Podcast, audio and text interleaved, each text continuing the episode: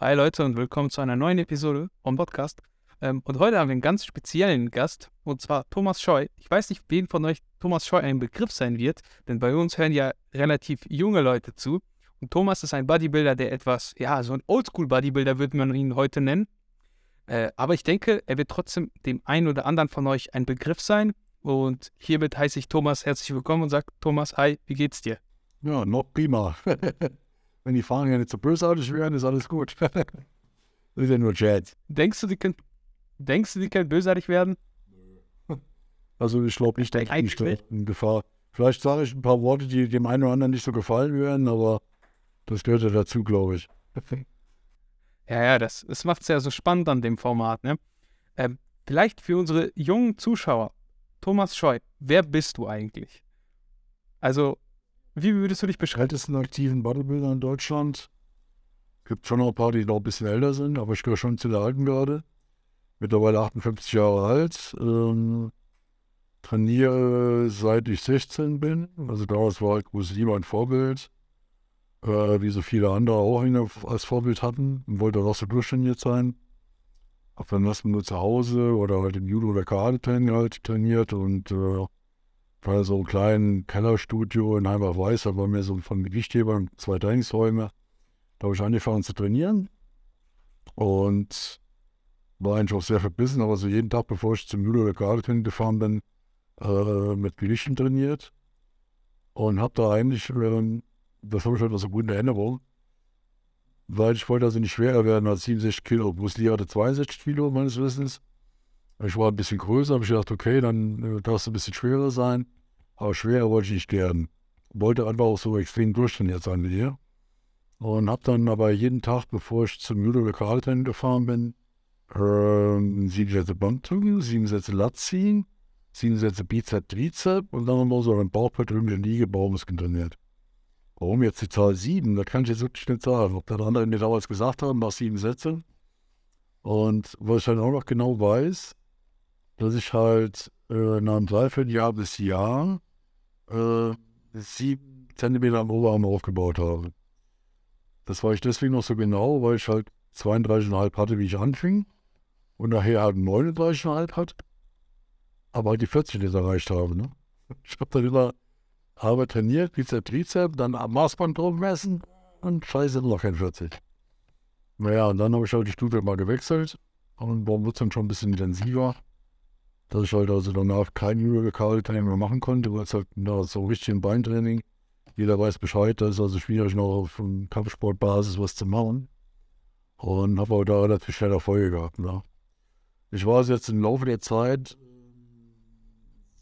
ich glaube, mindestens 6 oder 27 Mal Nationalmannschaftsmitglied, war sechsmal Weltmeister, viermal Vize-Weltmeister und habe etliche Grand Prix gewonnen aber alles auf einer Amateurbasis. Ne? Und, ja, habe ich schon ein bisschen Namen gemacht. Thomas Scheu ist ja eigentlich, äh, wenn man das so sagen möchte, der Athlet, der die Profikarte ja freiwillig abgelehnt hat, oder? Kann man, kann man das so sagen? Ich bin der Einzige, der es abgelehnt hat, ja. Ja, was heutzutage viele, viele Sportler Traum ist, Profi zu werden.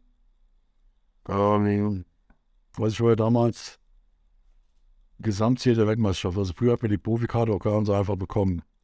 Entweder waren wir schon als äh, Amateur-Bodybuilder so eine Riesenkante, dass wir dann vom eigenen, vom Landesverband, also vom deutschen Verband, äh, gesagt bekommen hat, okay, du kriegst die Pro-Karte, weil du so ein Vieh bist, weil du echt eine Chance hast, zu bestehen.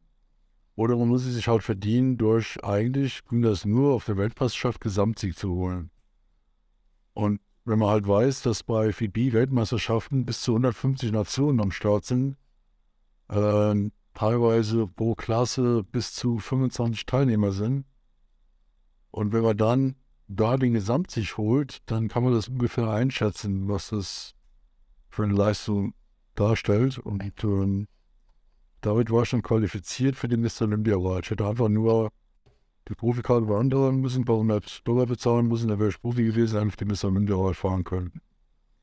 Mir war aber klar, dass ich in der 90-Kilo-Klasse, war ich ja Weltmeister, ähm, auf der Mr. Olympia-Wahl selbst bei Einsatz außergewöhnlicher Supplemente nicht in der Lage gewesen wäre, unter die ersten zehn zu kommen, wäre ich vielleicht 12., 13., 15., 16., keine Ahnung was.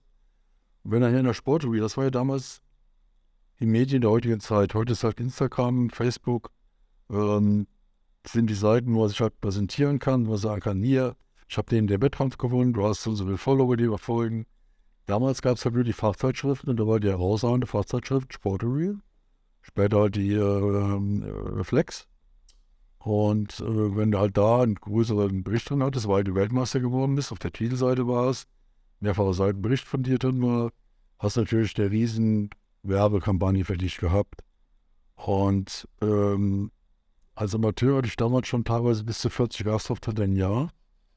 Auch heraus waren deswegen, weil ich halt immer eine recht gute Form gehabt habe. Ich war nie so in der Massephase. Und habe halt entsprechend auch interessante Positionen gezeigt. Wir sind einfach nur aneinander, an ein, aneinander rein irgendwelcher Posen.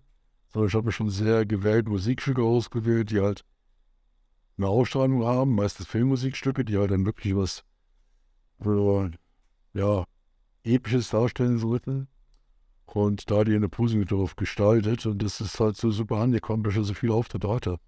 Und wenn ich jetzt auf der Olympiawahl gestartet wäre und hätte da einen 13. Platz gemacht, hätte es ja keines auch interessiert. Und da wäre der Sport wie vielleicht so ein kleines Bildschirm drin gewesen, 13. Platz von Scheu. Also es hätte mir keinen kein einzigen Gastauftritt mehr gebracht, wenn ich auf der Olympiawahl gestartet hätte. Ne? Und äh, es hätte ja auch mit unheimlichen Kosten und auch sonstigen Problemen zu tun gehabt. Ähm, dass ich halt äh, ja eigentlich keinen großen Nutzer davon gehabt hätte. Und deswegen habe ich gesagt, nö, mache ich nicht. Bin halt aber geblieben und dann halt noch einige Male danach nochmal Weltmeister geworden. Was immer wieder einen großen Bericht in den Zeitschriften gebracht hat. Und teilweise bin ich auch überrascht, wie bekannt ich doch auch im Ausland bin. Also ich war gar nicht so mir dessen bewusst, dass also in Amerika viele Profisportler oder teilweise auch Coaches meinen Namen kannten, weil sie unter anderem auch meine Posenküren so ein bisschen für ihre Schüler verwendet haben, um ihnen das Posen näher zu bringen, zu sagen, hier schau mal, bring mal die Bewegung mit rein oder zeige einfach ein bisschen mehr Bewegung, eine Verdünen, so statisch da rumstehen. Und das ist halt schon sehr angenehm. Unangenehm ist die Tatsache, wenn du dann manchmal auf der Bühne stehst, auf der Weltmeisterschaft, da kommt ein junger Kerl zu dir und sagt, als er 14 war, hat er Fotos von mir in den Zeitschriften gesehen von seinem Vater. Und es wäre ihm meine Ehre, mit mir auf der Bühne stehen zu können. Da wird einem bewusst, wie alt man doch wieder geworden ist. War schon cool, wenn dann so, so angesprochen wird und das ist schon eine tolle Sache.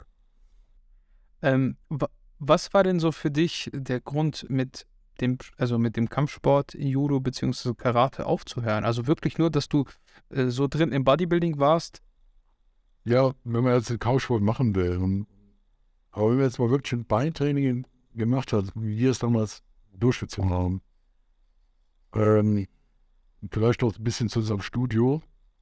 Es war ein sehr kleines Studio, äh, wo ich hingewechselt bin. Äh, ich war auch der Erste, der noch auf Wettkampf gegangen ist. Und dann haben schon aus der Umgebung hier und da ein paar Leute getraut, zu uns zu kommen weil wir hatten eine sehr kleine Studie und deswegen ein gewisses Aufnahmeverfahren. Das war den, in dem Unterbereich, wenn es die Leute Kniebeuge machen, die Treppe hoch, oben Beinpresse, die Treppe runter und Kniebeuge, hoch Beinpresse, bis sie halt immer laufen konnten. Und wenn sie dann wiedergekommen sind, haben wir gedacht, okay, die, äh, die wollen was Einsatz zeigen. Ne? Das war schon ein ziemlich hartes Aufnahmeverfahren, wo viele da jetzt schon mehr getraut haben, hinzukommen, wie ich gehört habe. Aber die, die halt geblieben sind, äh, da war natürlich eine sehr intensive Atmosphäre im Studio. Da hat dann jeder jeden Tag trainiert. Trainingsfrei gab es gar nicht. Ja. Und da kann man jetzt immer noch so reden, wie kontraproduktiv das wäre, die wissenschaftlichen neuesten Erkenntnisse in Astrophysik. Aber unser Studio hatte insgesamt, ich glaube, sechs oder sieben deutsche Meistertitel, drei Junior-Weltmeistertitel, Europameistertitel und dann bei den Männern auch nochmal Europa- und Weltmeistertitel, ja. Und wo die heutzutage vorher mal eine Viertelstunde Cardio machen, haben die eine Viertelstunde Bauch gemacht. Und die haben alle dicke Bauchmuskeln. Was man heutzutage nicht unbedingt bei allen Athleten sieht, ne?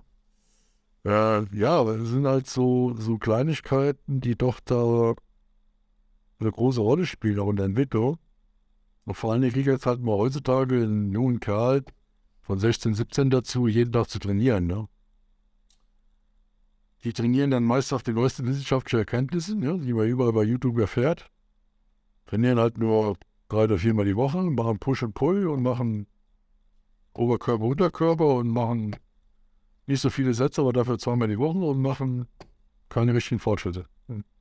Und fragen sich warum, weil sie doch nach dem wissenschaftlichen Boden gehen.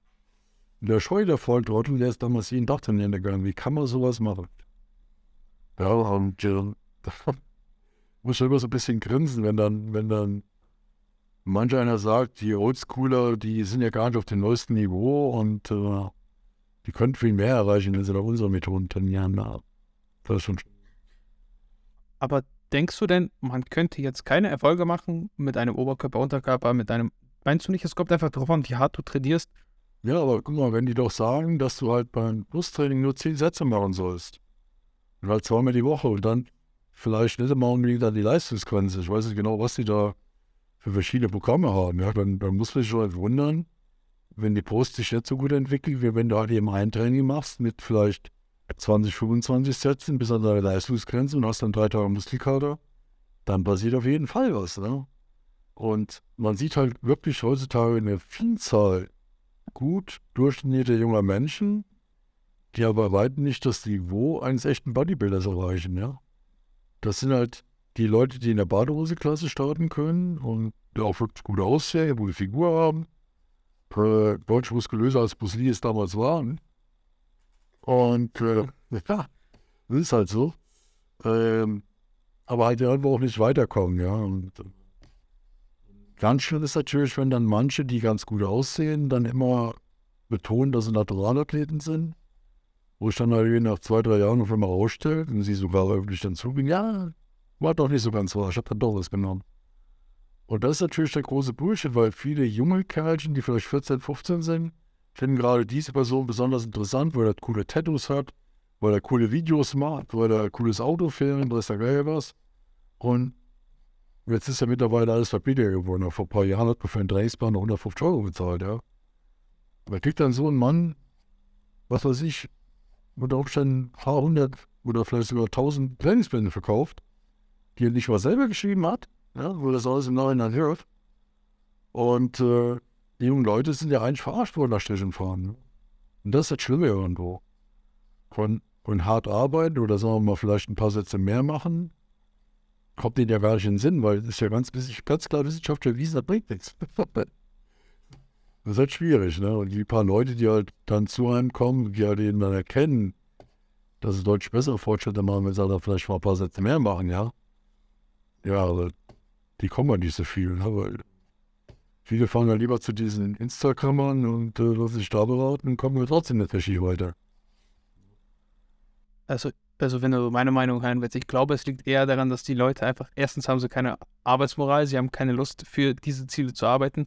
Das heißt eben, wenn du irgendwie wissenschaftliche Erkenntnisse hast, dann ist es aber auch an dir erstmal zu gucken, liegt dir das überhaupt? Ja, probierst es aus und wenn du merkst, ich mache keine Fortschritte, dann ist immer noch die Wahl, mache ich mehr, mache ich weniger, was ist denn schlecht gelaufen? Du kannst dich ja nicht einfach darauf verlassen, dass, was dir einer gesagt hat. Du musst ja irgendwo auch ähm, was Neues probieren, ne? Also wenn du merkst, dass es nicht vorangeht. Das ist jetzt lustig, weil ich hatte auch letztes Jahr oder vor zwei Jahren mal gepostet, dass man halt jeden Tag Bauch trainieren könnte. Und natürlich dann deutlich besser Fortschritte macht, als haben wir nur einmal die Woche Bauch trainiert. Ne? Und prompt kommen dann so Aussagen, ja, Bauch ist aber auch nur ein Muskel wie alle anderen. Und da darf halt eben nur einmal die Woche Bauch trainieren, ja. Und äh, aber es ist eigentlich bekannt, dass Waden und Bauch schon öfters trainiert werden können, ja. Mittlerweile hat sich das schon ein bisschen durchgesetzt, diese Erfahrung. Aber wenn halt in unserem Studio sogar die Frauen Baumuskeln hatten, ja, aber wirklich massive, sichtbare Baumuskeln, dann stellst du mir gar nicht die Frage, ob das der richtige Weg ist oder nicht. Natürlich sind Leute, die halt alle im Masseaufbau sind und gerade die jungen Kerlchen, die jetzt vielleicht 60 Kilo wiegen und wollen Muskulatur zu legen, wie natürlich gesagt, du musst mehr essen, dass du überhaupt aufbaust. Dass sie dann 70 Kilo wiegen, trainieren einmal die Woche Bauch. Wann wollen die jemals Baumuskulatur haben?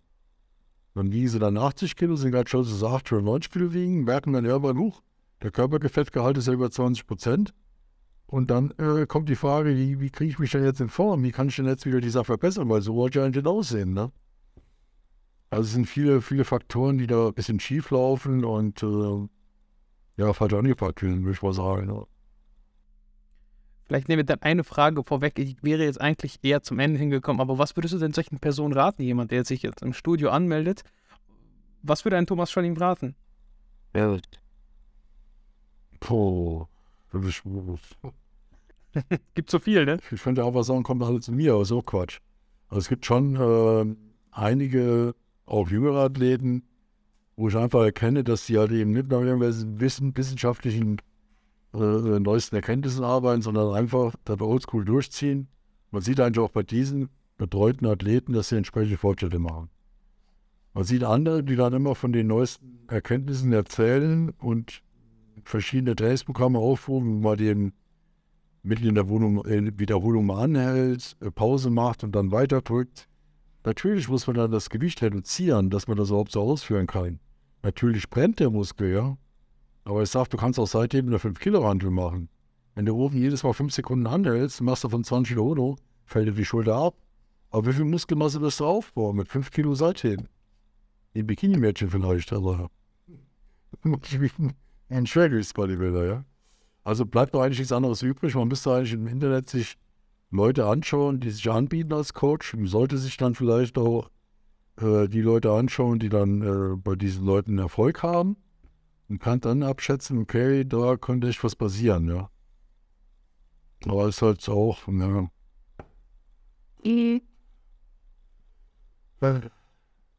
Schwierig, aber da natürlich dann so ein Kerl kommt, der dann als erstes äh, den Menschen empfiehlt, äh, zum Abnehmen Schilddrüsenhormone zu nehmen oder Ephedrin oder so ein Scheißzeug, dann ist man schon wieder irgendwann eine falsche gekommen. Ja. Aber die Menschen wissen es vielleicht nicht besser und wollen es nicht probieren. Das ist egal stolz, dass sie denen dann wirklich innerhalb von ein paar Wochen deutlich an Fett verlieren. Ja.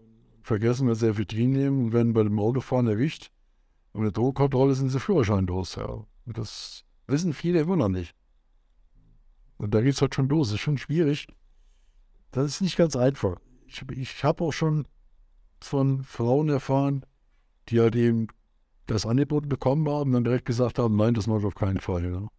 Sehr vernünftig, aber so vernünftig sind halt nicht alle.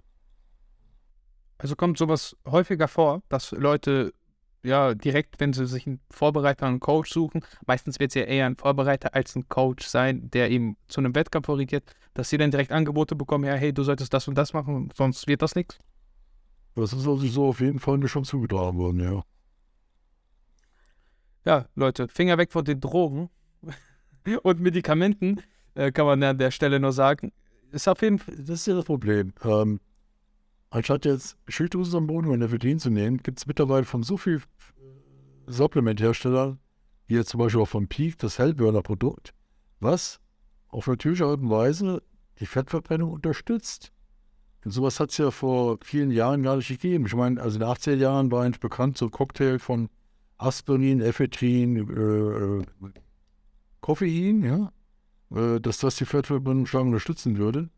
Äh, jetzt hatte ich das Glück, dass ich in der Kleinstadt bin, dass da so ein Thema gar nicht aufgekommen ist. Und dass ich damit noch nie in Berührung gekommen bin.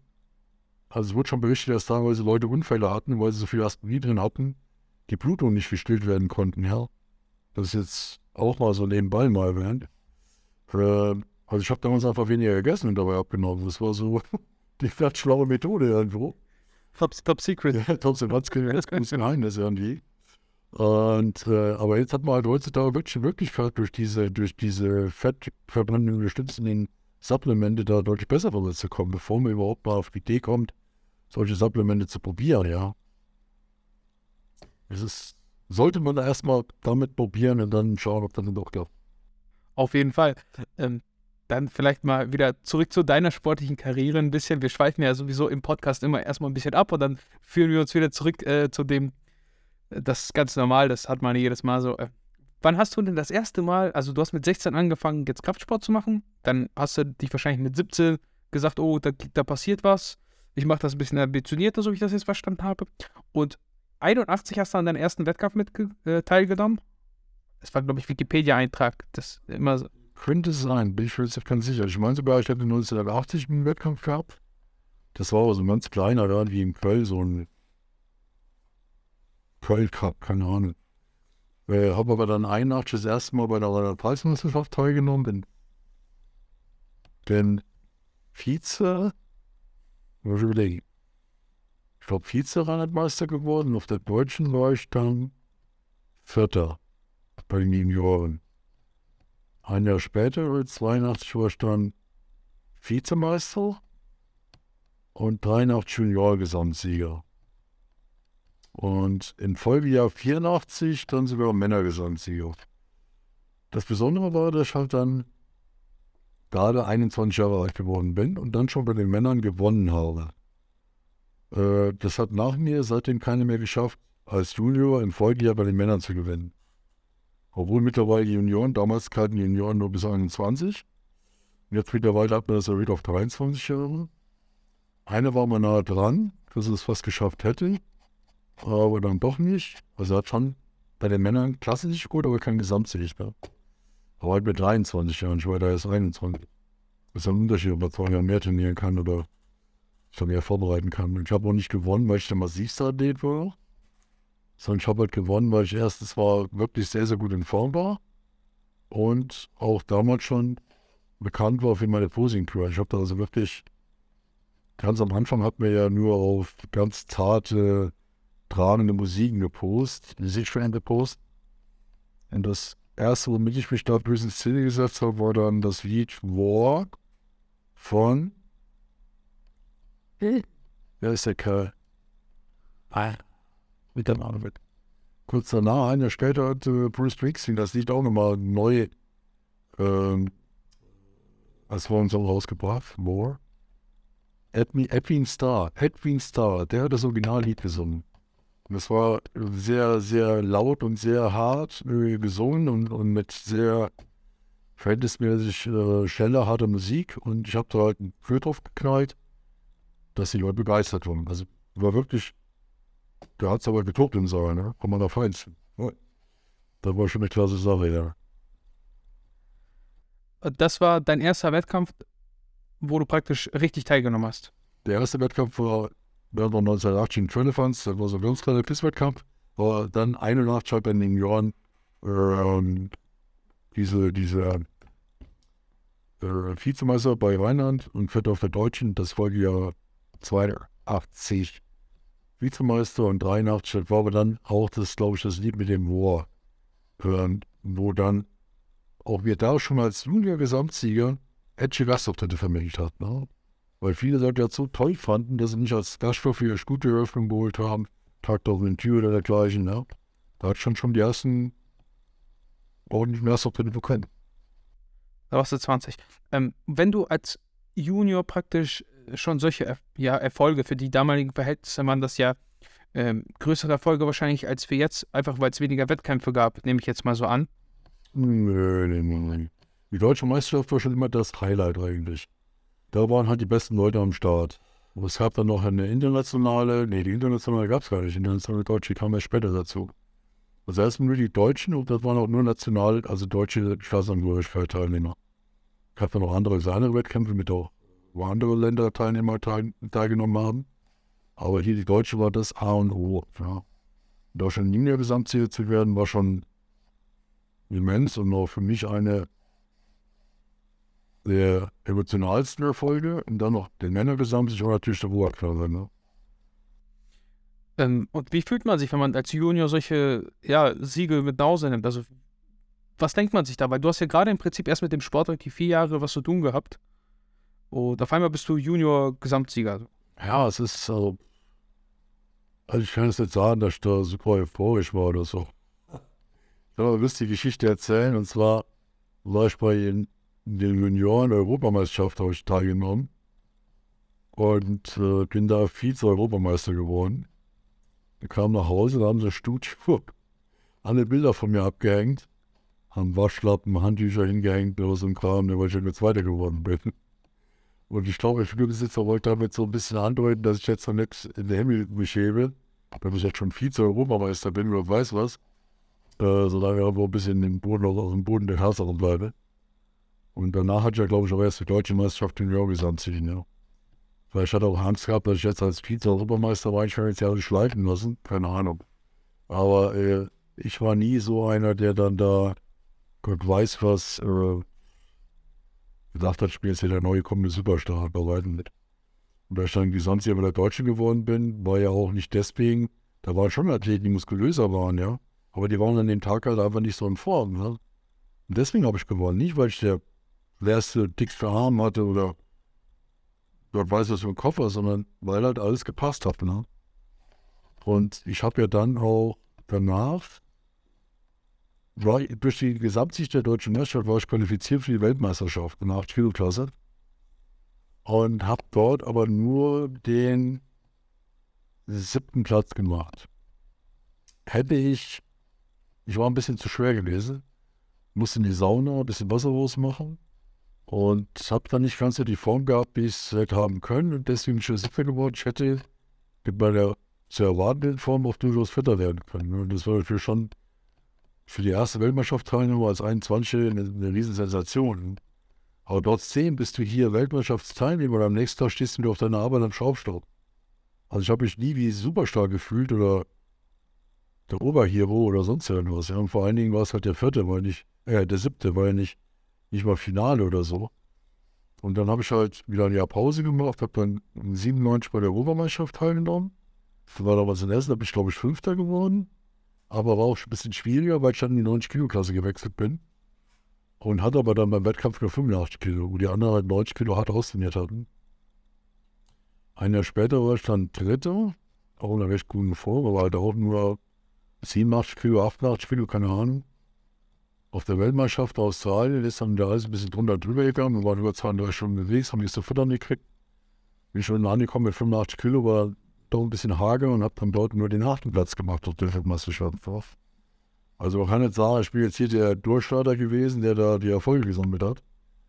Trotzdem meine jetzt nicht so ganz vordere Platzierung hatte ich jedes Jahr immer meine Gastauftritte, weil den Leuten dazu gefallen hat, wie ich gesprochen habe, wie ich erzählt habe über Driving, wie ich meine Posing Queen gemacht habe. Das war halt den, den Schulbesitzer viel wichtiger als einen, der sich ja gar nicht artikulieren kann, der halt eben vollgefressen da hinkommt und, und, und, einfach ein paar Posen hinknallt oder da kommt dann der Scheu, der hat auf einmal ein Schwert nach und wirbelt das Ding da rum und die Leute begeistert, ja, da kommt dann schon der, der ausschlaggebende Punkt. Ja.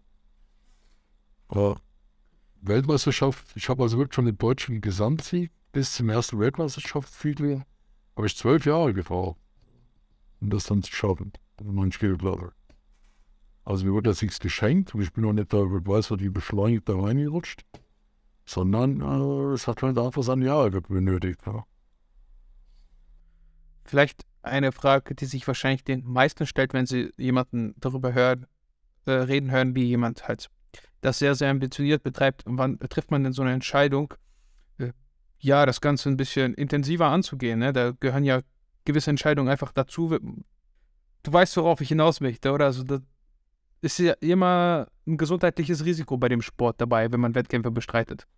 Ja gut, also bei mir waren die Gesundheitsrisiken halt derart gering gehalten, aber die Trainingsintensität war sehr, sehr hoch. Ja, und die war so hoch, dass wir sie nicht schwer machen können. Ich hätte also auch nicht mehr trainieren können, wenn ich zweimal die Woche, äh, zweimal am Tag trainieren können.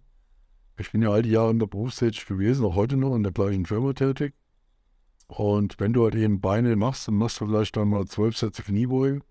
Da geht nicht dann nochmal mehr oder was. Und irgendwann, du hast ja, also du hast schon eine gewisse, gewisse große Menge an Trainingsaufwand. Und die kannst du dann auch nicht vermehren. Ja? Und je nachdem, wie hoch äh, die Wettkampfambitionen sind, äh, muss man halt überlegen, wie weit man geht. Und ich hatte ja seit 86 beim Verband der IFB, ich bin eigentlich auch immer nur bei Verband der IFB gestartet. Und das für mich der Verband war mit den meisten Mitgliedsländern und natürlich auch mit den meisten Startern auf der Bühne und natürlich auch den größten Standard hatte an der Weltmeisterschaft. Ich habe auch andere Verbände mit Mr. Universum-Wahlen, äh, zwei verschiedene andere Verbände, die aber nicht annähernd an die Anzahl der Teilnehmer und der Qualität dieser Teilnehmer herankam. Und so ein Titel war jetzt auch nicht so, bei weitem nicht so viel wert wie ein Weltmeistertitel bei der IFBB. Und jetzt haben die aber seit 86 noch angefangen, Domikontrollen durchzuführen, ja. Und äh, dann war da schon, wie soll ich sagen, ähm, die äh, gesundheitliche Risikofaktoren extrem gedämpft.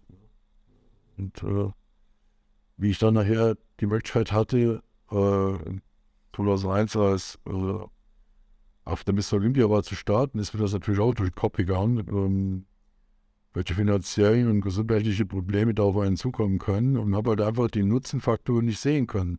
Ich hatte meine Gastauftritte, ich hatte meine, meine Publicity, ich war bekannt in ganz Deutschland und im Ausland, ich hatte Auftritte gehabt in, in der Karibik, ich war viel in der Schweiz gewesen, haben sie einen Jobplatzkaster geholt, mehrfach in Österreich bei Meisterschaften, ja. Und das wäre nicht mehr geworden, wenn ich jetzt bei der Olympia gestartet wäre. Und deswegen habe ich gesagt, nö, du bist ein guter Bodybuilder, du hast eine gute Werbefunktion, du bist sehr bekannt und es bringt mir nichts, auf der Olympia zu starten.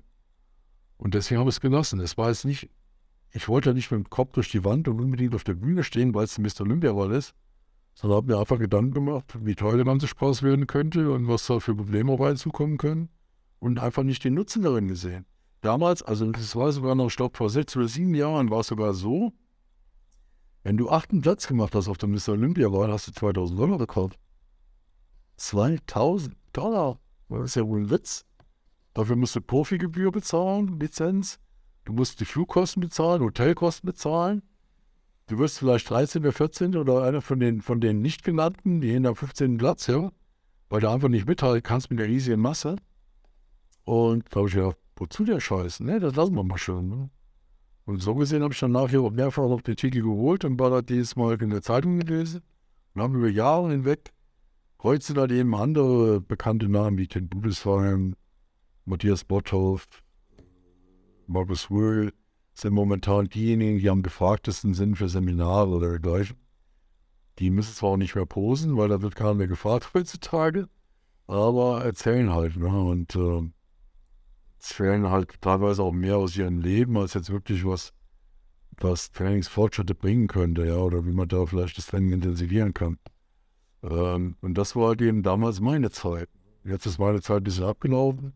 Ich habe nicht diese großen Followerzahlen. Ich habe auch nicht so viel zu erzählen wie Tim Budesheim, der halt morgens im Bauernhof Bagger repariert und da riesen Bolzen rauskloppt und so Sachen. Natürlich Sachen, die interessant sind, die irgendwo den, den Fans gefallen und natürlich dann die Followerzahlen noch bringen. Aber ich war jeden Morgen auf die Arbeit und war abends wieder zurück. Weil ich habe da keinen Bagger, den ich repariere oder irgendwelche herausragenden äh, Alltagserscheinungen. Und deswegen ist halt mein Name jetzt äh, nicht so aktiv im Netz wie jetzt äh, die anderen Typen. Ne?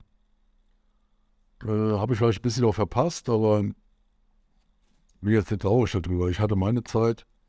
Vielleicht kommen jetzt auch ein paar mehr Anfragen. Es sind auch für dieses Jahr ein paar Anfragen gewesen, auch wegen Corona halt freigelassen wurden. Ich hätte in Bienen ein, Seminar halten sollen, also in zwei anderen Studios, aber leider, das hat mir Wasser gefallen. Ne? Vielleicht kommen die wieder auf mich zu, wenn halt eben die Sachen rum sind. Für mich war es halt interessant, auf Amateurebene möglichst gute Qualität zu zeigen. Ja? Und das ist mir einfach immer gut gelungen. Auch sogar bei der letzten Weltmeisterschaft mit 58 Jahren natürlich eine, eine sehr, sehr gute Form. Ich habe zwar auch hier und da Symmetrieprobleme mit meinem Bauch, wo ich halt einfach Verdauungsprobleme habe. Bin ja schon seit zwei, drei Jahren kennen, dass das irgendwie immer besser wird, aber das ist so richtig ein Körper ein bisschen nicht gekriegt jetzt wieder eine, eine, neue Version bekommen, die ich probiere, die ich hoffe, die was bringen könnte.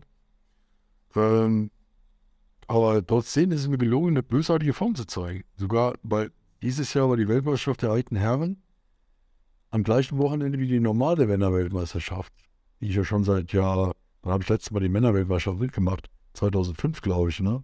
Seitdem habe ich den Teilnehmer nicht mehr gesehen, konnte auch gar nicht mehr einschätzen, welches Niveau da am Start ist oder, oder ähm, ja, wie die aussehen, ja. Und dann habe ich feststellen können, dass ich mit meiner Form, die ich mit, mit 58 gezeigt habe, da auf jeden Fall im vorderen Bereich mit hätte machen können, ja.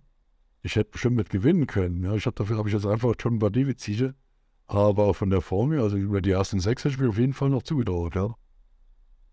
Deswegen war so in der Waage überlegen, vielleicht sogar nochmal bei der normalen Männerweltmeisterschaft zu starten. Hast du ich mal nee, Jetzt bin ich erstmal der Vize-Weltmeister und habe mir einen Titel erreicht und das ist schon mal mehr wert, als jetzt einfach, wie ich finde, eine Pro-Karte sich zu holen, ne? die ja mittlerweile auch relativ leicht zu erringen ist. Ne?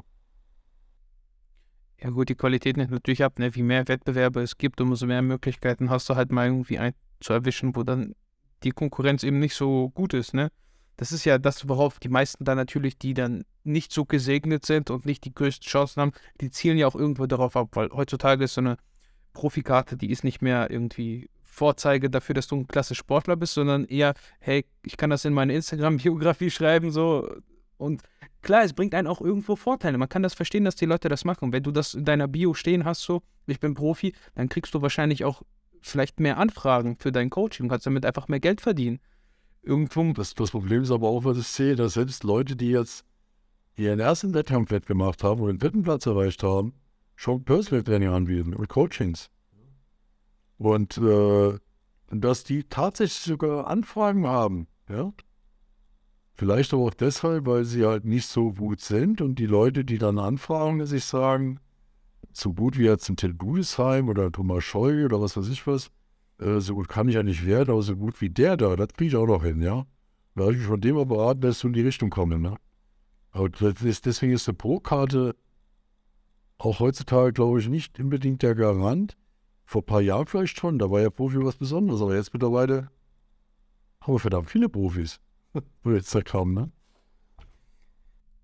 Ja, ähm, vielleicht wäre es auch ganz interessant zu wissen, wie stehst du zu diesem Thema, dass es jetzt immer mehr Naturalverbände gibt? Also wie findest du das generell, ähm, dass Leute sagen, hey, ich will irgendwie auf diese Medikamente verzichten, weil die sind ja auch irgendwie gesundheitsschädlich, ist einfach so. Ich will dieses Risiko nicht eingehen und ich will aber trotzdem Bodybuilding machen. Wie stehst du dazu? Findest du das gut? Sagst du, die sehen aus wie Hühnchen auf der Bühne, weil die wiegen halt im Endeffekt nichts? Es ist halt leider so, ne? Ja, gut, also das Problem, was ich sehe, ist, wenn es immer mehr gibt, immer mehr Verbände. Je mehr Verbände, umso mehr geht auch die Qualität von dem einen zum anderen Verband in, die, in den Keller. Es gab vorher, glaube ich, nur die GNBF in Deutschland. Ja. Ich weiß, ob es mittlerweile schon neue gibt. Weiß ich jetzt nicht in Deutschland. Ich weiß, dass es in der Schweiz irgendwie Wettkämpfe gibt. Ja. Aber da sehe ich auch teilweise Leute, ist mir so einer ein bisschen aufgefallen, der vegan am Trainieren ist.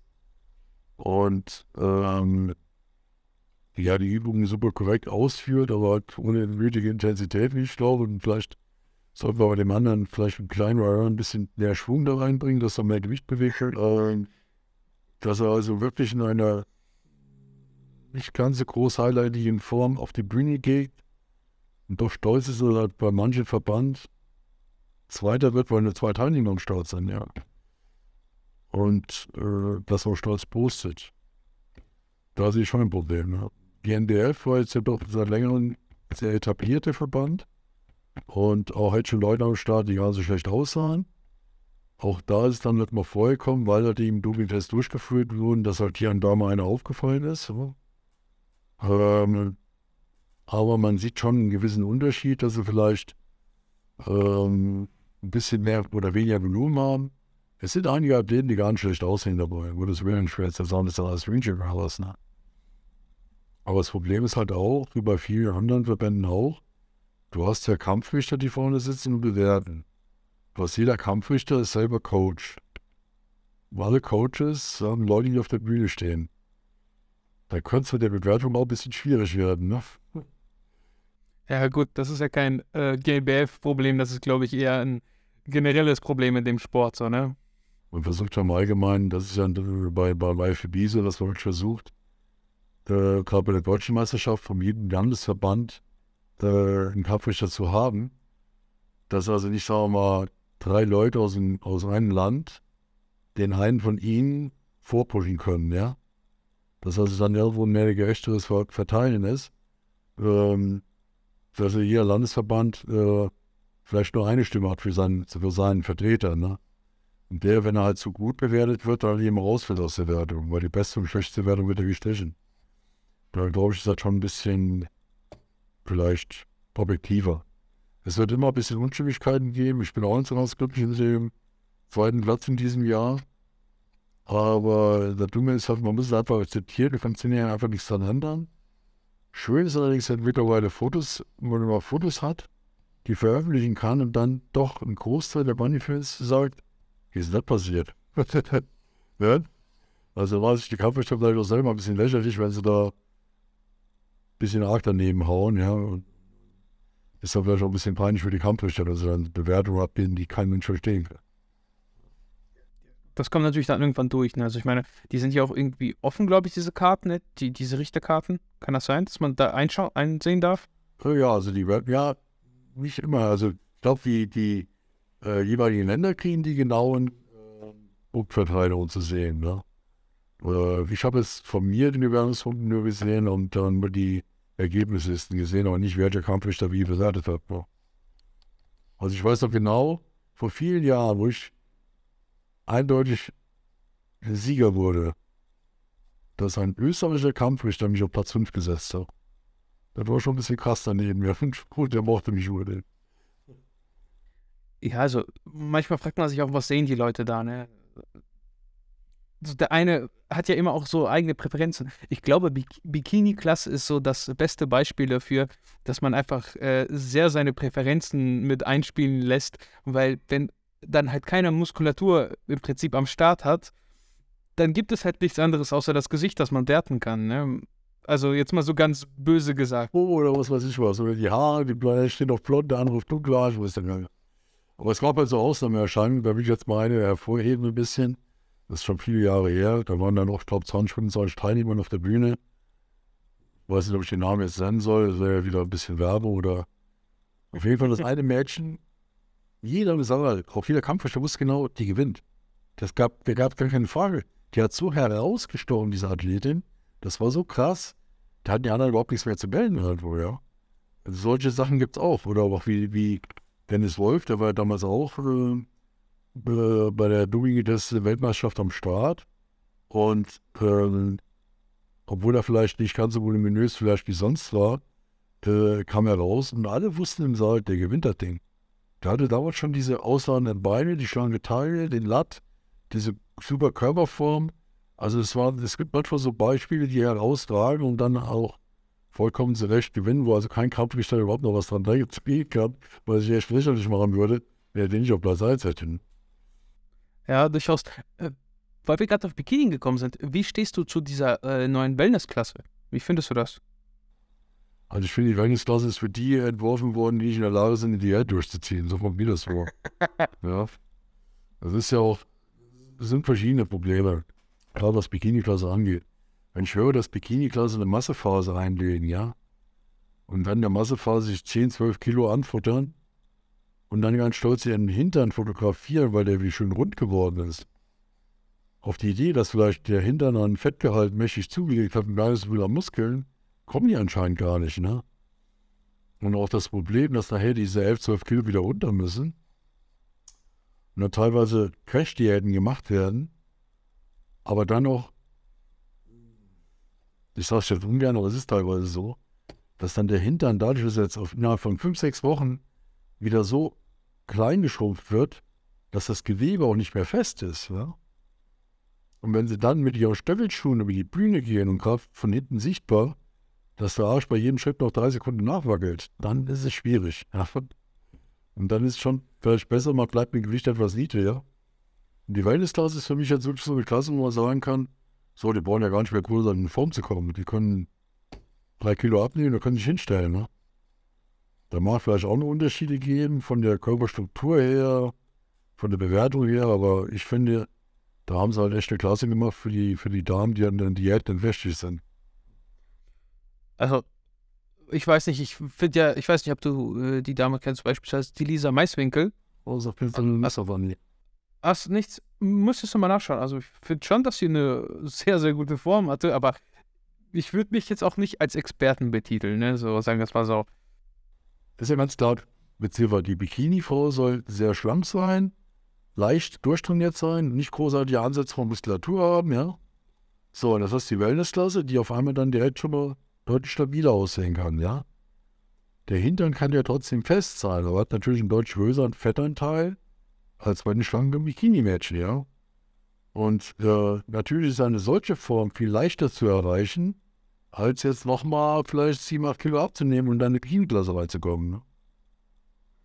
Ja, gut, aber muss das denn auch sein? Also jetzt mal auch wenn man das Gesundheitliche bei Frauen besonders bedenkt, ne, das ist ja komplett für den Arsch, seien wir mal ehrlich. Also du, du hungerst dich runter. Das mich da immer so ein bisschen wundern, weil äh, meine Freundin ist also auch über 50 und hat ein Körperfettgehalt wie manche Damen auf der Bühne. Und das ist das ganze Jahr.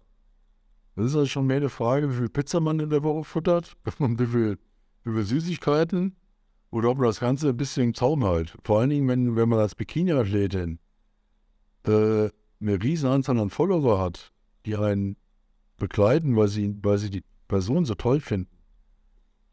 Und äh, sich dann irgendwann herausstellt, dass die nicht so in Form sind. Und das ist jetzt mehrfach vorgekommen, dass dann so manche sich outen und ihren fetten Arsch präsentieren, der also wirklich außer Form geraten ist. Und dann werden die auch noch für ihre Ehrlichkeit ja, gelobt.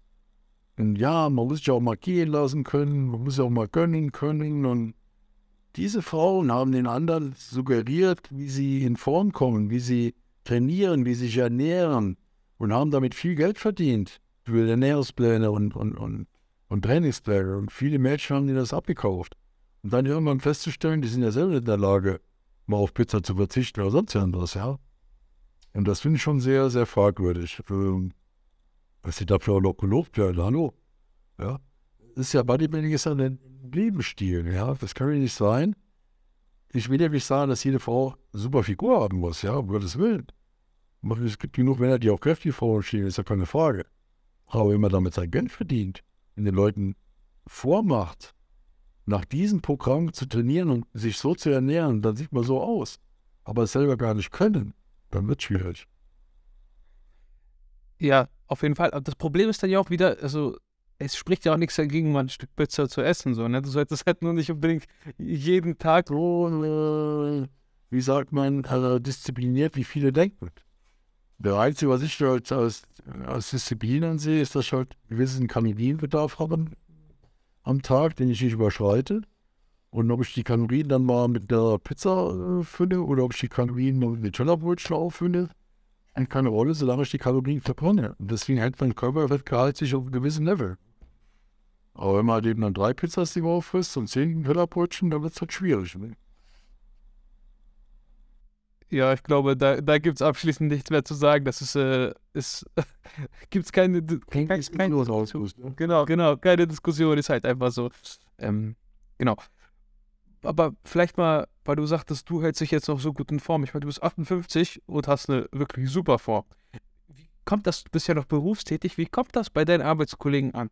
Du, ich meine, du bist ja praktisch der ältere Herr so auf der Arbeit und wenn da mal ein Jungschwund kommt und dann zeigst du mal so, sieht er mal den Oberarm und der ist so groß wie sein Kopf vielleicht, ja, das war mich aber schon öfters gang und gäbe. Also, wir hatten früher auf der Arbeit, muss ich sagen, eine lockere Arbeitskleidung. Wir sind zwar in der Schlosserei, aber wir hatten dann noch Jeans an, wir hatten T-Shirts an, verschiedene Sorten und ich habe natürlich dann schon Konturenshirts angehabt. Ne? Und äh, ja, jeder kannte mich halt in der Firma. Das ist der, der Scheu mit den dicken Armen so ungefähr. Erstaunt war nur immer, jedes Mal im Sommer, wenn also das erste Mal die Leute mich wieder mit dem T-Shirt gesehen haben, dass dann wirklich die Kinder jedes Mal runtergefallen ist, ja. Dann so richtig so, äh. Und ich denke, pass mal, ich bin 30 Jahre in der Firma und trainiert.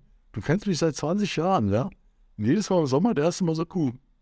Äh, also dann manchmal noch die blöde Frage, bist du jetzt gerade stark am Trainieren oder was? Sag ich, hallo, ich trainiere immer. Also, wo ist jetzt, ja? Besonders lustig war, wenn dann teilweise Leute kamen, die halt bei uns Maschinen gekauft haben zum Beispiel so eine indische Delegation mit zwölf Leuten. Die laufen daher und sehen mich. Ja, da waren die aber sowas von begeistert. Der kam direkt an, jeder wollte ein Foto haben. Das hat die Laune natürlich gehoben und die Verkäufer hatten Spaß dabei, dass die, die kaufenden Personen da so gut gelaunt waren. Also Asien und so, die stehen ja immer sehr, sehr Muskulatur und dergleichen.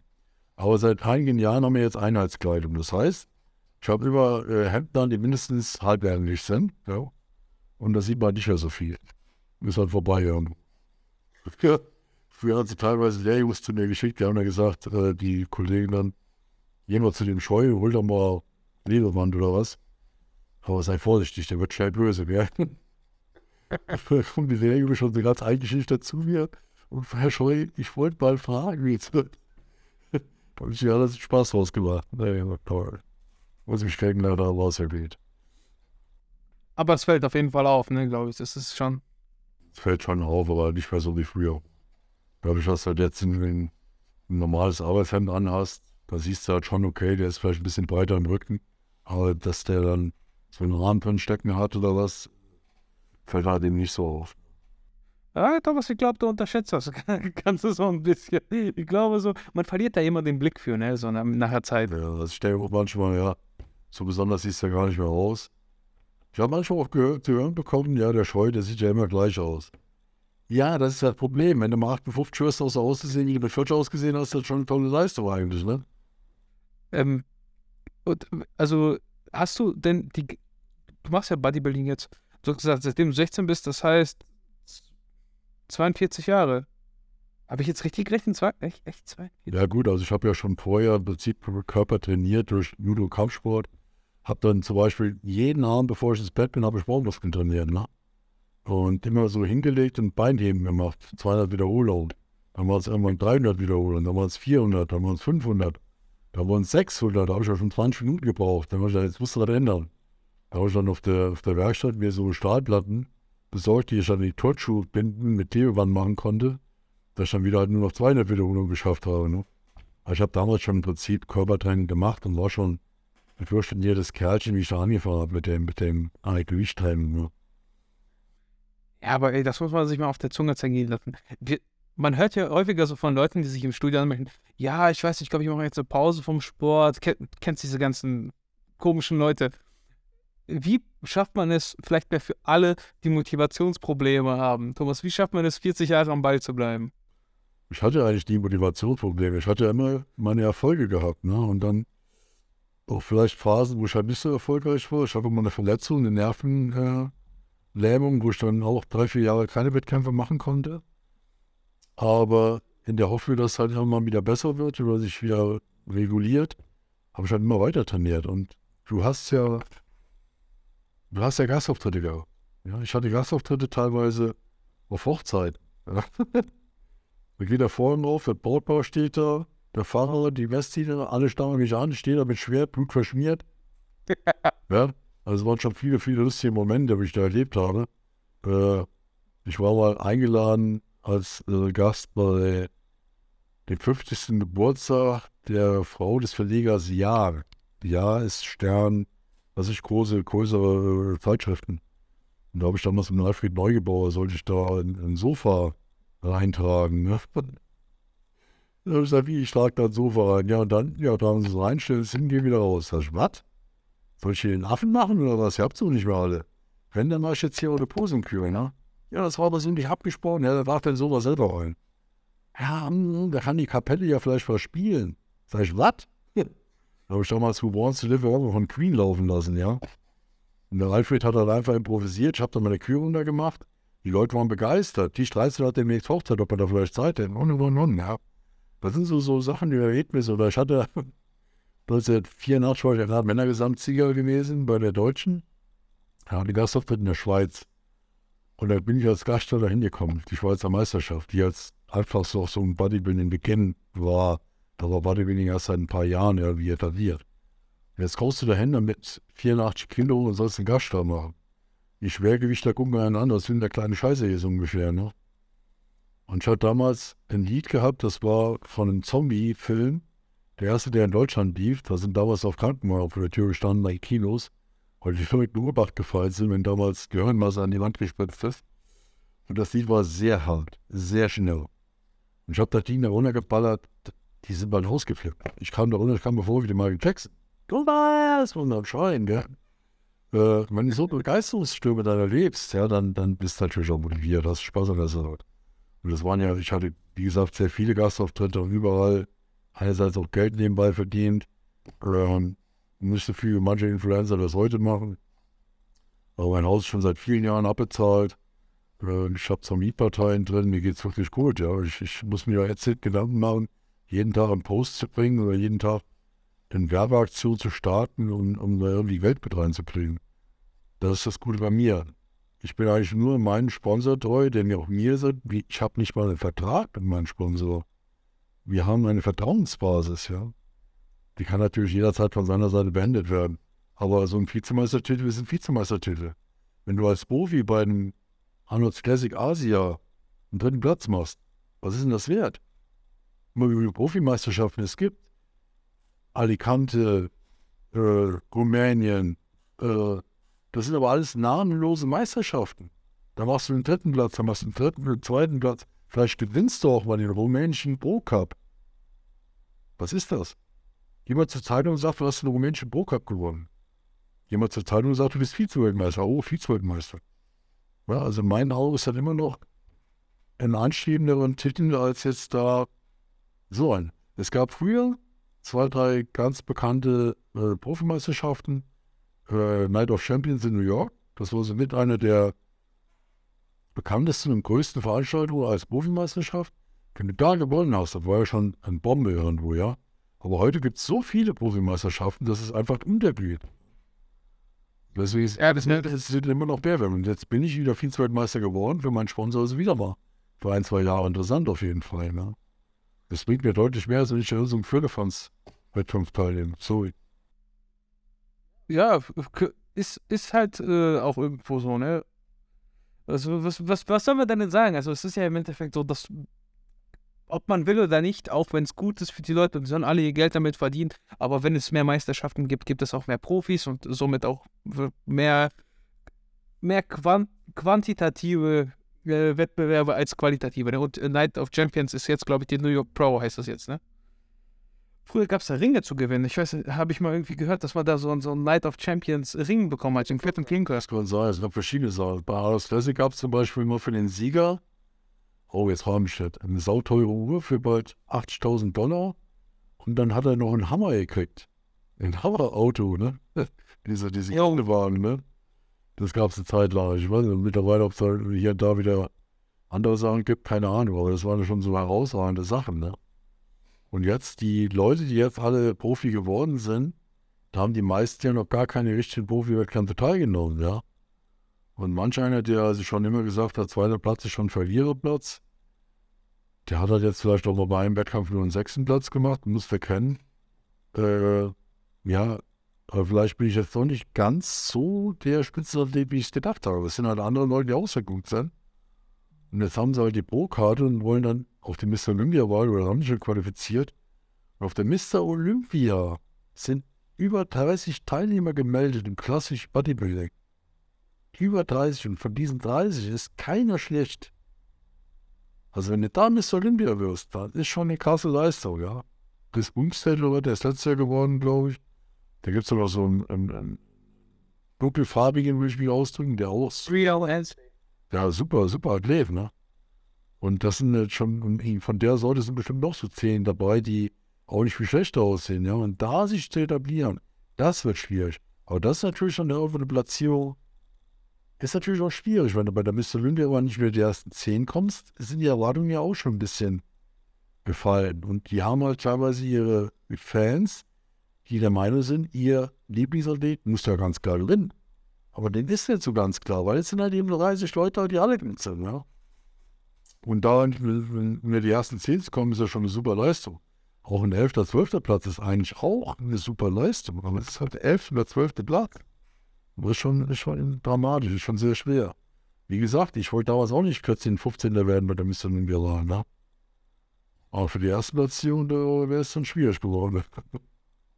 Wie würdest du denn sagen, weil du gerade sagst, so ja, ist schwer, Potenzial zu erkennen. Wer hätte für dich, also wie würdest du jemanden identifizieren? Angenommen, es kommt irgendein junger Typ zu dir jetzt, der ist, keine Ahnung, 18, 19, 20 und sagt so, hier Thomas, habe ich Potenzial. Wie würdest du das überhaupt erkennen wollen oder wie machst du das? Wie mache ich das? Also erstmal, das Schwierige ist halt, ich finde auch als Coach, Online-Coaching oder sowas, würde ich gar nicht anbieten wollen.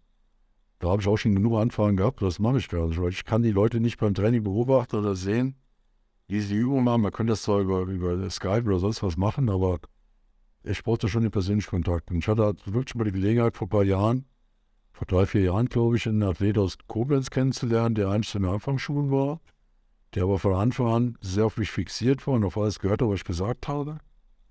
Und der hat sich wirklich enorm gut entwickelt in nur einem halben Jahr der hatte böses Potenzial, ja. Und der war dann auch wirklich er hätte vielleicht, wenn er richtig knüppelhart gewesen wäre, die deutsche Meisterschaft gewinnen können. Leider ist er an dem Tag doch nicht so hart geworden, wie wir es erhofft haben. Hat Probleme mit Krämpfen, musste ein bisschen mehr Salz nehmen. Ist dann leider in die Hose gegangen. Danach ist er zur Bundeswehr gekommen, ist dann jetzt nach Hamburg gezogen und ist also jetzt außer meiner Reichweite. Aber das ist zum Beispiel einer mit sehr viel Potenzial. Ne? Und dann hatte ich mal, ja, das ist so eine Sache, die ich auch vielleicht mal erwähnen wollte. In, in der Duanatbeten, also der Junge war 17 Jahre alt, ist von seinen Eltern gebracht worden. Vielleicht auch aus dem Grund heraus an den Eltern gebracht worden, dass der ja nicht irgendwie der Junge vielleicht irgendwelche Substanzen zur Verfügung bekommt. Der Junge hatte 95 Kilo, war wirklich fett für einen Otter und wollte unbedingt vier Monate später bei der Naturalwahrnehmungsverband auf die Bühne. Also, boah, ey, das ist schon schwierig, ne? Und da hat er wirklich Defizite gehabt. Man konnte bald einen Fußball zwischen seinen Beinen durchschießen, weil die einfach an den Innenseiten der Schenkel keine Masse hatten, ja. Und verschiedene andere Bereiche. Und natürlich kannst du bei, bei 20 Kilo Übergewicht nicht viel Potenzial erkennen. Dann hat er halt meinen Trainingsplan da durchgezogen, hat kein Cardio gemacht, hat 2200 Kalorien am Tag gehabt von Anfang an. Und hat dann jede Woche etwa ein Kilo abgenommen. Also hat insgesamt sogar ein bisschen mehr als ein Kilo pro Woche abgenommen. Und hat daher wirklich mit 75 Kilo eine wirklich gute Form gezeigt. Ähm, ich auch ein Video noch habe, habe ich auch aufgenommen damals. Und da war er gerade vier Wochen vorher 18 Jahre alt geworden.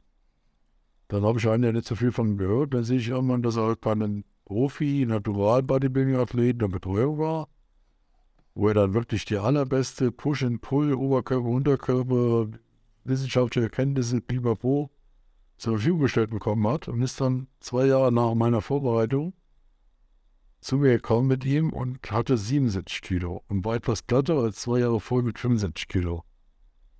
Da muss man jetzt nicht darüber überlegen, dass in den zwei Jahren gar nichts passiert ist. Gar nichts.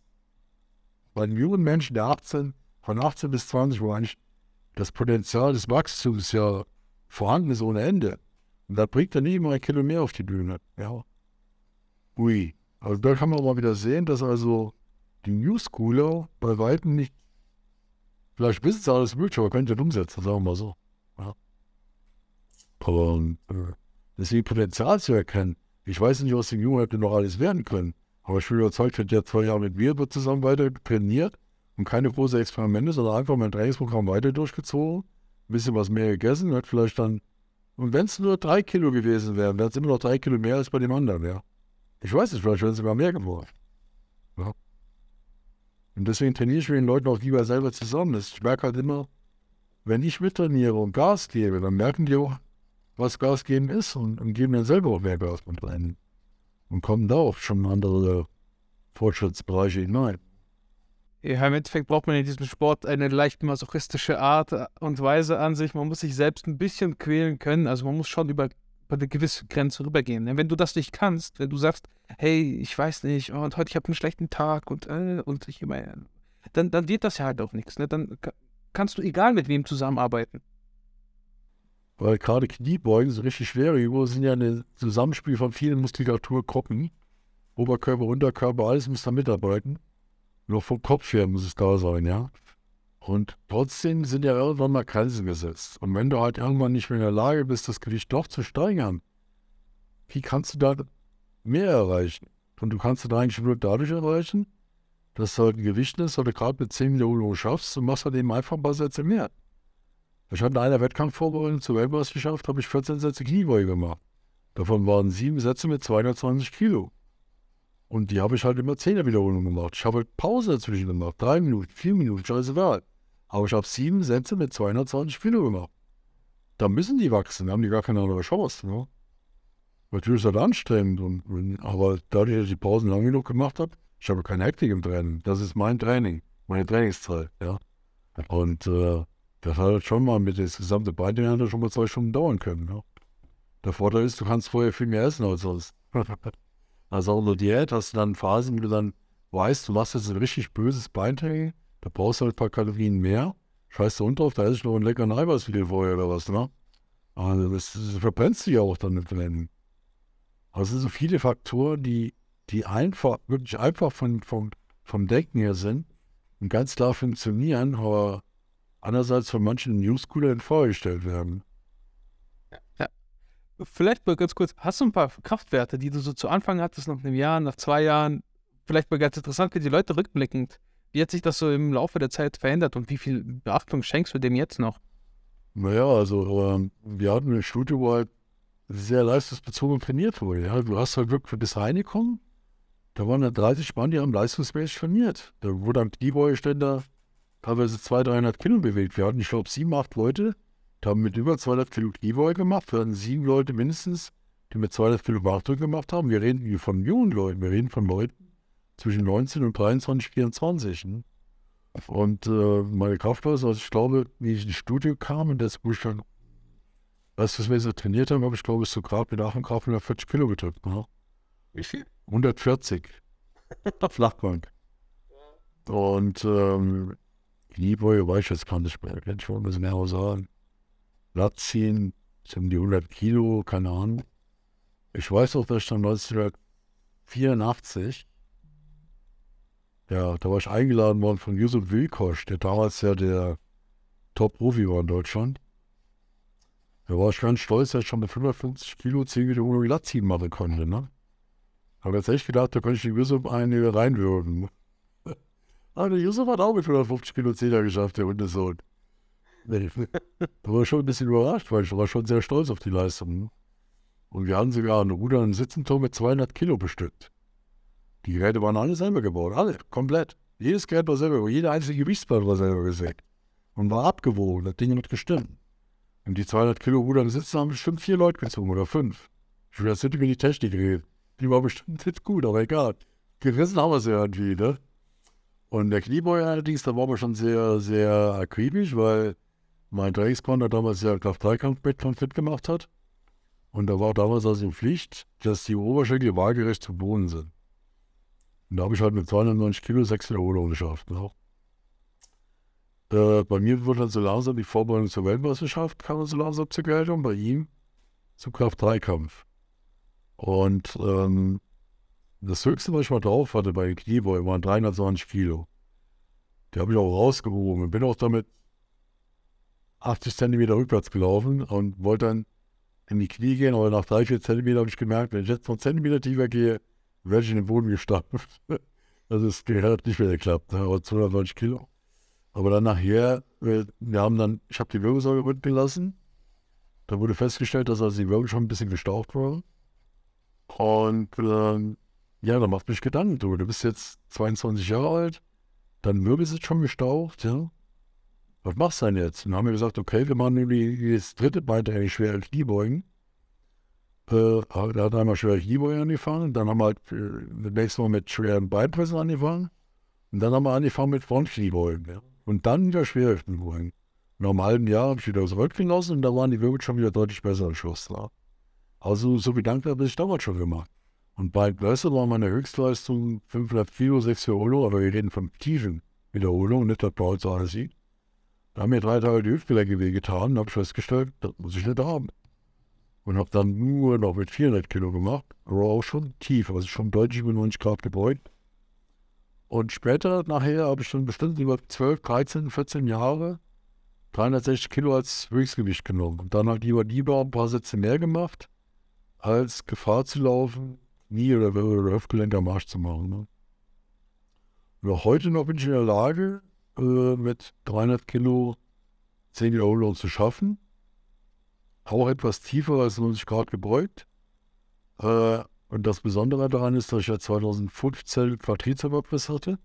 Bin die Treppe runtergestürzt am Tag des Wettkampfes für Quali. Äh, habe das große Glück gehabt, dass also Matthias Ritsch mich operiert hat, der nichts anderes macht als Pferdewedel, die Bodybuilder zusammenfingen. Und ich habe also wirklich eine sehr kleine Narbe, die ist gerade 4, 5 Zentimeter lang. Das Ding war komplett abgerissen kein Schwein in Deutschland hat mir eine Chance gegeben, dass ich mal zurückkomme, ja. Und ich habe halt einfach gedacht, okay, wenn es halt so ist, dass ich mal schaden kann, dann ist es halt so. Aber wir versuchen halt eben was rauszuholen. Ne? Und dann habe ich halt nach sechs Wochen durch das mal Treppe steigen. Dann habe ich angefangen, zwei die Woche Beine zu trainieren mit leichtem Gewicht. Also gerade mal 100 Kilo, gewisse Bewegungsablauf, aber 16 Sätze halt. Das zweimal die Woche. Und äh, ja, dann so langsam hast du gemerkt, es wird wieder nicht. Und er hat Glück gehabt, dass auf der Weltmeisterschaft damals halt äh, gewonnen haben. Das und seitdem sind die Beine sogar noch mal ein bisschen besser geworden. Ich habe die jetzt sogar letzte Wettkampfvorbereitung oder beziehungsweise die letzte Weltmeisterschaft habe ich ein Video davon gemacht. Wenn man bedenkt, dass die komplett abgerissen waren, dafür sehen sie also wirklich, bin ich selber überrascht, wie ich es hingekriegt habe. Ne? Oh, Kreuzheben, was sagst du dazu? Hast du das mal äh, gemacht eine Zeit lang? Oder bist du einer, der sagt, der fürs Bodybuilding braucht man das nicht? Und also ich bin der Meinung, das brauchen wir nicht für Bodybuilding. Viele sagen, das muss man machen, um den gesamten Körper zu trainieren.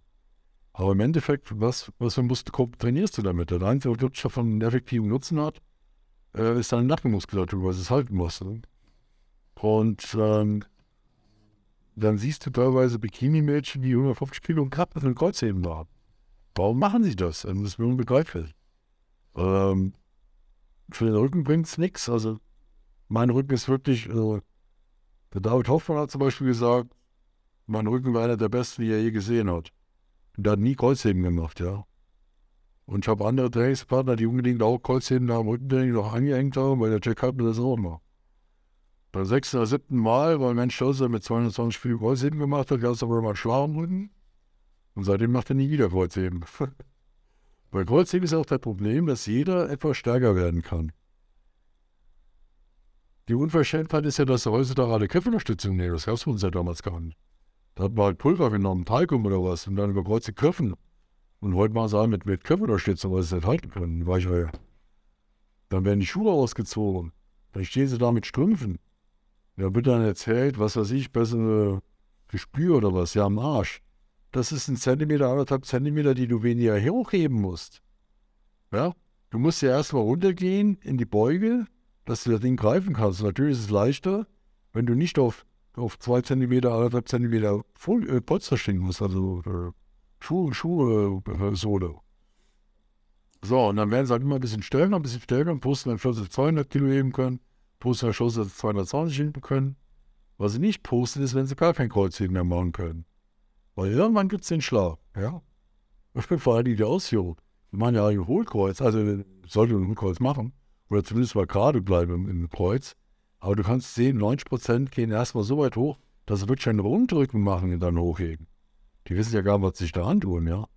Und wenn es dann mal knallt, dann aber richtig. Dann haben sie echt manchmal Vorwürfe vom Allerfeinsten. Man hat schon früher mal gesagt, Kreuzing kommt die meiste Kraft aus den Beinen. Wer also in den Kniebeugen richtig stark ist, ist in der Lage, beim Kreuzing richtig viel zu nehmen. Das war schon früher so gewesen, ja. Wir hatten ja diesen Kraft-Dreikampf mitgemacht, den mein Trainingspartner hat ja da die drei, äh, die 345 Kilo hat er dann ähm, beim Kniebeugen geschafft und äh, Kreuzheben war, glaube ich, bei 310 oder was. Da muss man heute schon ungefähr im Kopf. Ein Gegner von ihm musste 340 Kilo schaffen, dass er jetzt ihn, ihn noch von den Punkten her hätte einholen können. Er hat auch bald geschafft. Aber die letzten 10 Zentimeter sind die Finger so langsam aufgegangen und dann war es vorbei und hat er dann verloren. Da war schwer böse drüber. Was sagst du zu Kampf-Dreikampf? Also ist das was, was dich mal irgendwie fasziniert hat, interessiert hat? Es ist ja mittlerweile, wird das Ganze ja so irgendwie auch vermischt viel, ne? Also Bodybuilding und äh, KDK, man unterscheidet gar nicht mehr so krass. Klar, es ist ein anderer Sport und auch andere Wettkämpfe, aber viele äh, Bodybuilder trainieren ja auch relativ ähm, Kampf-Dreikampf orientiert. Ne? Also dieses ganze Periodisierungsschema, das kommt ja alles vom Kampf-Dreikampf Gewicht nehmen. Oh, dieses Periodisierungsschema äh, finde ich halt gar nicht so effektiv. Ich habe halt einfach festgestellt, dass wenn du am Ball bleibst, möglichst viele Sätze machst, und das ist immer deine höchste Leistung, die schon, am schnellsten vorwärts kommst. Ne? Und beim Kraft-3-Kampf, ähm, man sieht ja halt einfach mit den Jahren, dass die Leute aufhören müssen. Eddie Hall hat aufgehört, der, der Björn noch was, der Mount? After Björn. Ja, ja, der hat ja jetzt auch aufgehört. Der wird schon seinen Grund gehabt haben, warum er damit aufhört. Der ist vielleicht jetzt so in der Lage, dass, dass er, aber die Schäden wird er auch haben, ja. Irgendwelche Schäden wird er an den Gelenken und den Knochen mittlerweile mit sich angeeignet haben.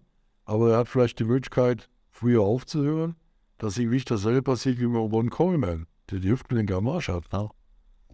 Und deswegen weiß ich wirklich nicht, wo ich da den Nutzen drin sehen soll, das gut zu finden, weil einfach die Körperverletzung vorprogrammiert ist. Und es gibt so viele Bodybuilder, die also mittlerweile schon mit 40 eigentlich keine Kniebeuge mehr machen können, weil die Knie am Arsch sind. Oder die Hüfte oder sonst was, ja. Und ich selber kann immer noch mit 300 Kilo Beinpressen machen. Entschuldigung, also irgendwo. Man sagt mir zwar auch nach, ja, du hast eine besonders gute Genetik. Aber ich habe auch mit 21 schon meine Wirbelsäule mitgenossen, mir Gedanken darüber gemacht, ja. Und nicht die 500 Kilo dann geschafft und gesagt, nächste Woche mache ich 600. Sondern ich habe gesagt, nächste Woche mache ich 400. Ja. Ich hätte auch die 600 probieren können. Ja, da muss man halt gucken, ja, was ist einem wichtiger, dass es dir gut geht und du trotzdem Muskulatur aufbaust oder dass du ja, alle Mittel dafür einsetzt, um nur mehr Muskulatur zu bekommen, ne? Wenn man vielleicht in Saftkraft 3 kam, wenn man das wirklich auf Wettkampfebene ausübt, dann ist das ähnlich wie Profi-Bodybuilding. Da wird es schwierig mit den Kosten und Gesundheitsfaktor. Verstehst du, was ich meine? Ja, ja, klar. Nee, das gehört ja auch irgendwo dann dazu, ne? Das ist ja ganz normal. Also Leistungssport, egal in welchem Bereich du da bist, selbst der Schachspieler, so Natürlich. Aber was in den Baubildern da vielleicht dann vorwirft, wenn dann Dubik-Tests war, ja, ihr habt da vielleicht trotzdem was genommen. Äh, Im Bodybuilding ist EPO nicht hilfreich. ich wüsste also nicht. Ich weiß zwar, dass in Amerika gab es ja mal so, eine, so ein Labor, das hat für die Leichtathleten ja was selber entwickelt, was halt noch nicht nachweisbar war. Aber trotzdem, nach einigen Jahren kam es ja doch raus, dass da was war, ja. Und ähm, die haben beim Thomas Scheu keine Augen zugedrückt, weil er so der Kerl ist, ja. Die Tests wurden gemacht. Das sind ja auch etliche andere Athleten, die, die auf Weltmeisterschaften teilgenommen haben, wie Werner Zenk, Pitt Trenz war damals dabei, Dennis Wolf. Es war schon eine Vielzahl. Roland Schierlock hat auch die Weltmeisterschaft geschafft, Doping getestet, ja. War ein Jahr vorher Vize-Weltmeister, Weltmeister. Ähm, aber es gibt genug, die bewiesen haben, dass sie halt, wenn sie auf der Bühne stehen, sogar teilweise ohne Entwässerungsmittel, weil selbst das war ja immer noch der Doministe, eine super Form gebracht haben, ja, weil sie sich das erarbeitet haben. Also in der Lage waren, ohne irgendwelche äh, Hilfsmittel auf der Bühne eine Qualität zu bringen, die halt gereicht hat, also nach vorne zu kommen, ja. Aber dann ist ja die Frage, wie stehst du generell dazu? Sollte man äh, sagen, ja, okay, Bodybuilding oder wir, wir, testen gar nicht oder hey, wir sollten alle testen und äh, das alles sein lassen, weil das ist ja schon irgendwo ein sehr romantischer Gedanke der GNBF, die sagt, hey, wir wollen alle dopingfrei sein und äh, der Sport ist hier im Vordergrund und nicht der Rest. Wie siehst du das? Ja, man sieht ja eben auch beim GNBF, dass da positive Tests vorgekommen sind. Das ist ja jetzt kein Geheimnis. Ne? Oder deswegen was verbieten kann, es ist ja verboten. Es ist ja nun mal, mittlerweile äh, wird es ja auch schwer geahndet und äh, auch der Verkaufen des, des alles, ja. Und von daher war wir gar nicht die Möglichkeiten, ja. Man muss das Ganze halt mit Vorsicht angehen und dann ähm, in erster Linie halt schauen, dass man seine Gesundheit im Auge behält und dass man da halt nichts kaputt macht. Ja. Und da kann man es auch bis, bis in hohes Alter erfolgreich betreiben, ohne sich die Gesundheit zu ruinieren. Und das ist so ein schmaler Kart. Wenn halt dann junge Menschen wie der Dallas McCarver mit 25 sterben, weil sie unglaubliche Mengen reingeklaut haben, ja. Und da fragt mich halt auch, wofür war das jetzt alles? Es sind ja einige, die ja dann gestorben sind. Was halt, was ich vielleicht doch ein bisschen schlimmer finde, ist, ich nenne den Namen jetzt einfach mal, ist mir scheißegal, Rich Piana, der da so gehypt worden ist wegen seiner perlen Tattoos. Ja, Mann, der muss den ganzen Arm voll Tattoos haben. Also das sieht man ja, wo er überall Öl in die Spitze hat. Der Muskel war nicht mehr echt, da war nur noch ein luftbeschwemmender Scheißdreck, der hat. Und da wird er so gehypt und so beliebt und, und und dann macht er dann Videos, wie hart er trainieren würde, was er alles gebe. Das ist, wow. Und das Arschloch hat sich da 5 Liter Öl reinballert. Also dann ist schon echt, da könnte schon nachkriegen, dass so Leute noch gehypt werden und, dann auch dann Zulauf haben ohne Ende, lass ich an mit den fotografieren. Und, wow. Uiuiui. Und, äh, ich habe vom Arnold Schwarzenegger so viel mehr Respekt als vor allen Profis, die heute rumlaufen, ja.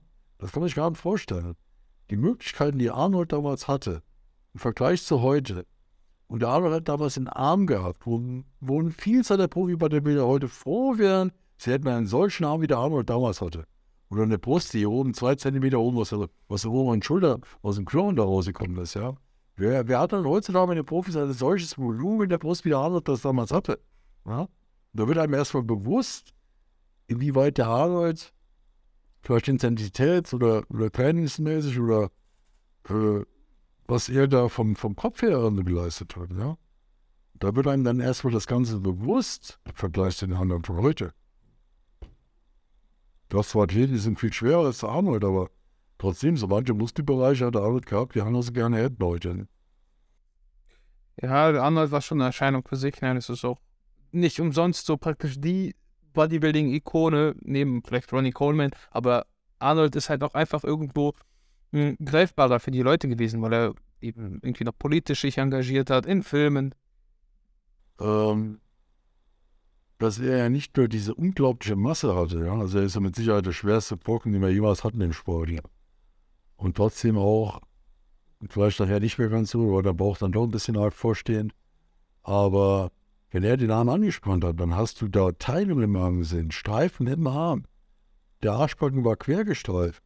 Also da wird jetzt so viel mit Öl nachgeholfen worden sein, das Volumen zu vergrößern, weil sonst einfach diese Details verloren gegangen wären, ja und auch vom, vom Ron Coleman. Also eigentlich muss ich sagen, äh, ich bei Netflix die Dominika, äh, Dokumentation über ihn gesehen habe, was er für Probleme mit der Wirbelsäule hatte. Der hat da Schrauben drin, fünf Schrauben, Platten drin, hat trotzdem trainiert. Das sind ihm die Schrauben gebrochen mit den Knochen. Ich hatte selber schon einen Bandscheibe weil ich weiß, was das für Schmerzen sind. Ich habe jetzt so viel mehr Respekt vor ihm. Also schon krass. Dass er überhaupt noch krauchen kann, der nimmt keinen Rollstuhl oder was. Nee, er zwingt sich durch die Gegend. Schade, dass es halt so weit hat kommen lassen. Es wäre bestimmt, wenn er ein, zwei Jahre früher aufgehört hätte, oder er hat vielleicht auch einfach nur weniger Gewicht genommen, mehr Sätze gemacht, wäre vielleicht das Ganze auch viel glücklicher ausgegangen, weiß man nicht. Aber egal, äh, er lebt mit diesen Einschränkungen äh, Höllenrespekt. Ähm, dann vielleicht, wenn wir da jetzt so ein bisschen in ja, der Vergangenheit schwenken, wie siehst du das? Würdest du heute etwas anders machen als vor 20, 30 Jahren? Also, wenn du jetzt reflektieren würdest und nochmal zurückgehen könntest, würdest du sagen, hey, das und das bin ja jetzt nicht bereuen, aber hätte ich vielleicht anders gemacht, jetzt bezogen auf den Sport? Hey, Nee, gar nichts. Wird gar nichts ändern. Ich wollte immer noch nicht auf der Mr. Sonnenberger Bühne. ich äh,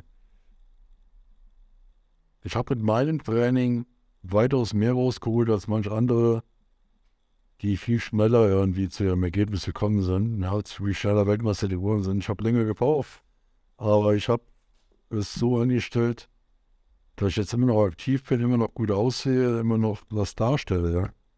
Vielleicht nicht mehr ganz so gut wie noch vor zehn Jahren, aber, aber immer noch wirklich gut. Und äh, ich kann jetzt gleich schon mal was ansprechen. Ich weiß nicht, ob ich dafür jetzt einen Shitsturm bekomme. Da gab es mal ein Drehs-Video von David Hoffmann mit Tom Platz. Und was man halt sehen kann, ist, dass der Tom Platz den David wirklich zur absoluten Grenze getrieben hat, ja. Nur, ich habe das so in Erinnerung, ich hoffe, dass ich jetzt das Gewicht falsch benenne, ne? Aber er hat mit 180 Kilo, hat er, glaube ich, 20 Wiederholungen gemacht, ne? Im ersten Satz. War total am Ende. Also ich glaube, 10 Jahre normal gemacht, 15 hat er allein sich erzwungen. Die restlichen 5 hat der Tom Platz dazu angeschrien, dass er die 20 Wiederholungen voll macht. Respekt dafür, dass er das durchgezogen hat. Ja, also das, das ist ja schon mal sehr gut. Aber dann der nächste Satz war, glaube ich, mit 120 Kilo. Nochmal 20 Wiederholungen.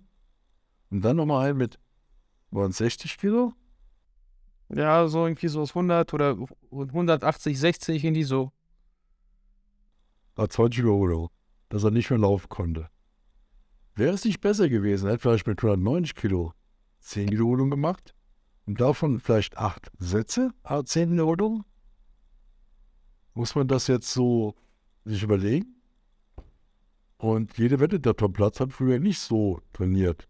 Das kann man mal machen und vielleicht einen Menschen zu seiner Höchstleistung darüber hinaus zu fordern oder zu aktivieren oder zu manipulieren, ja, um zu zeigen, was, was wirklich geht. Aber effektiver wäre mit Sicherheit ein Training gewesen, acht, neun Sätze mit 190 Kilo für die Beinmuskulatur, als er noch einen Satz mit, mit, mit 60 Kilo 20 Kilo. Wir wollen doch keine Aerobik machen, oder? Und, und äh, jetzt noch eine ganz kleine Geschichte dazu dem Thema, weil mein Trainingspartner der hat damals Urlaub gemacht in Amerika, der ist gewonnen auf der Essenmeisterschaft für den gesamten Sport. War dann in Santa Monica und ist dann auch im Goldskin gewesen. Hat er Kniebeuge gemacht, ich glaube mit 350 Kilo oder sowas. Ist Tom Platz durch die ganze Halle gerannt, um den deutschen Junior zu sehen zu können, der damit über 300 Kilo Kniebeuge gemacht ne? Art Zeller war damals der bekannteste Fotograf im Bodybereich, der war da gewesen. Der Tom Platz war total begeistert von dem jungen Scheiße, der so viel Gewicht gewickt hat. Ne? Was will mir jetzt Tom Platz erzählen über, über Beintraining? Was, was kann er mir da mehr, mehr äh, wie soll ich sagen, mein Beintraining noch verbessern als das, was ich schon erreicht habe, ja? Und ähm, mein Trainingspartner war Junior Weltrekordhalter. Ich habe in 220 Spiele sechs Wiederholungen gemacht. Ich habe dann versucht, da, wie soll ich sagen, Fettverbrennung zu quantifizieren und habe dann mit 200 Kilo angefangen, 20 Wiederholungen zu machen. Dann habe ich halt mit 210 Kilo geschafft, dann habe ich halt mit 220 Kilo geschafft. 20 Wiederholungen mit 220 Kilo. Ja, und äh, was soll ich da jetzt verbessern oder was soll ich da. Also ich werde ganz sicher nicht mit 180 Kilo 20 machen oder nach meinen. Ich habe da lieber mit 220 Kilo 20 Wiederholungen gemacht, weil ich es auch konnte. Ich war da nicht so fix und fertig wie der David jetzt mit 180. Aber ähm, ich hätte, ich habe da Pause machen können, vier, fünf Minuten und habe das dann nochmal machen können, ja. Vielleicht jetzt 20, vielleicht dann nur 18 oder 16, keine Ahnung. Aber das war natürlich ein deutlich effektiveres Training, als daher mit 60, 25 Euro zu machen. Ne? Meine persönliche Meinung. Hast du mal den Top-Platz getroffen? Äh, persönlich persönlich nicht getroffen, glaube ich. habe noch als Gast da gesehen, äh, ähm, war unsere deutsche Meisterschaft auf der Bühne, damals auch wieder aktiv war, die hieß Oberschule hatte. Habe ich also live gesehen. Und ähm, Respekt vor ihm, keine Frage auch. David Hoffmann ist für mich einer der, der, der besten Buddies, die wir momentan haben. Er ist ein Aushängeschild vom Sport vom Allerfeinsten. Er hat, er ist natürlich auch größer als ich, hat längere Beine. So es ist natürlich auch schwieriger, dann äh, in der Kniebeuge große Gewichte zu bewegen. Das soll jetzt nicht seine Leistung herunterspielen, weil ich mit 220 Kilo Kniebeugen gemacht habe. Aber es ist halt nur in dieser Situation, was für mich halt ein bisschen unverständlich, äh, weil vielleicht viele danach auch gegangen sind und haben dann auch diese Variation gemacht, aber es ist für mich sorry, dann eher Zeitverschwendung. Also, kein, auch kein böses Wort an Tom Platz, aber der, wenn ich halt Trainingsvideos sehe von ihm früher, wie er überhaupt hat, ja, dann war das auch ein anderes System als das, was er jetzt in Landwirt machen lässt. Das sieht man häufig, dass die Buddies, die heutzutage von äußerster Konzentration und sauberster Ausführung reden, in ihrer aktiven Zeit die größten Gewichte geballert haben mit den größten Abwäschen und heute ganz anders reden. Hm. Ja, also ich sehe das jetzt in dem Fall genauso wie mit den, wie nennt sich das, Science-basierten Kram. Also du solltest halt das Beste für dich da irgendwie rausziehen und auch versuchen, einfach mal selbst Schlüsse zu ziehen. Und das, wie du sagst, wenn du mit 180 beugen kannst, dann werden dir diese 60 Kilo einfach nichts mehr bringen, außer noch mehr Erschöpfung. So, denke ich mir. Also die werden auf jeden Fall nichts mehr Masseraufbau bringen. Ne? Aber, aber, aber ja, aber das Lied beim Top-Platz ist einfach, ich finde den tatsächlich persönlich David, David auf das Seminar, das er dann mal hatte, ne? Und ich, ich, ich weiß nicht, das ist halt keine, es gibt manchmal so Leute, die sind sehr, sehr charismatisch und es ist einfach so, so, ich, ich weiß nicht, wie man das beschreiben soll. Wenn, wenn du die triffst persönlich, das, du wirst einfach mitgerissen. Der hat so eine Persönlichkeit. Und ich glaube, wenn der mir, mir gesagt hätte, äh, mach das dann bei aller Liebe, ich hätte das auch gemacht. Also egal, was er da sagt, weil du bist einfach, oh, ohne Scheiß, das wirklich sehr, sehr charismatischer Mensch. So hatte der, glaube ich, danach nicht auch so ein paar Leute trainiert, oder? Ja, da war ich leider nicht bei. Weil der hat wahrscheinlich auch zu ihren Höchstleistungen getrieben. Was ja hier und da auch kein falsch ist, ne? Aber weißt du, wenn, wenn, wenn ich da was in der Lage war, 220 Kilo, 20 Übungen zu machen, kann ich aber sicher da mich schon selber böse irgendwo aktivieren und, und, und motivieren. Ähm, ich weiß es auch gar nicht beschreiben. Für mich ist das selber heute unbetreiblich ich könnte nie wieder die 200 Kilo auf den Buckel nehmen, ja. Würde ich nie wieder schaffen können. Wie ich das damals gemacht habe, es wäre so, vor allem damals, dann passt das Ding rausgeholt und bist drunter und wieder rauf. Du hast ja keine Probleme in den Knien oder irgendwas, ja. Du hast ja einfach weggeballert. Das, das war halt einfach so. Und die, im Alter kommen ja erst die Probleme, ne? Und bin mal gespannt, wann der David vielleicht seine ersten Probleme startet. Da zieht eine Schulter, obwohl er hat ja auch schon seine Probleme gehabt, sonst nicht. Ähm, jeder kriegt irgendwann seine Probleme, ne? Das bleibt doch einfach nicht aus in Leistungssport. Ja, also ich, ich hoffe natürlich für alle, dass alle hier gesund bleiben, auch alle Zuhörer, macht keinen Scheiß, seid vorsichtig und denkt vielleicht mal noch an die Zukunft. Endbau Thomas Scheu, der mit 21 Würde dran gelassen, weil denen die Gewichte nicht so hochgeknallt hat, ne? Ganz, ganz genau.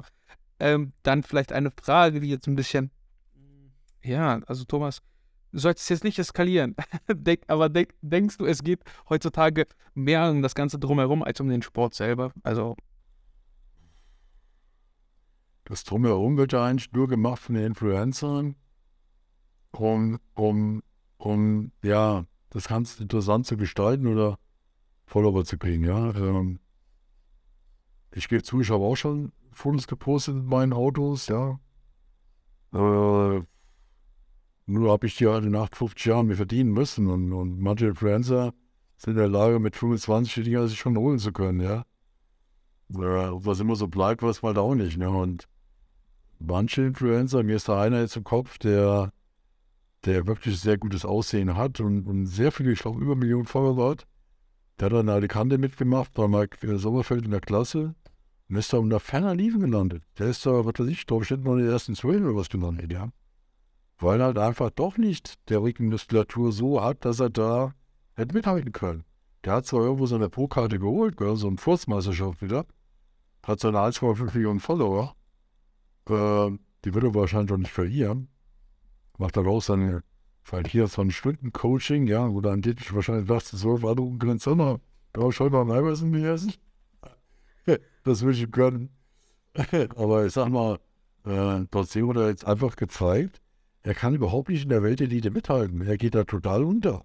Ja? Also muss er ja irgendwo mit seiner sexy Frau, die oben ohne Handvoll Bilder macht und, und, und das sind halt die, die Fotos, die geliked werden, die alle verfolgen und den Lifestyle. Oder was willst du jetzt über Sport noch erzählen? Was willst du an Trainingssystem präsentieren? Ich glaube, wir waren das ja, der, well, früher hat man Seminar gegeben, das war ja so in aller Munde damals. Ich haben den Road of Glory da getroffen und dann hat gesagt, Road, was für Road, was für Glory. Ja, welche Glory hatten der Road of Glory jetzt erreicht überhaupt mit seinem ganzen Wahrsein? Und dann hat er wohl dem Maurice Rühl gesagt, ich habe 30 Videos über Bankdrücken gedreht. Ne?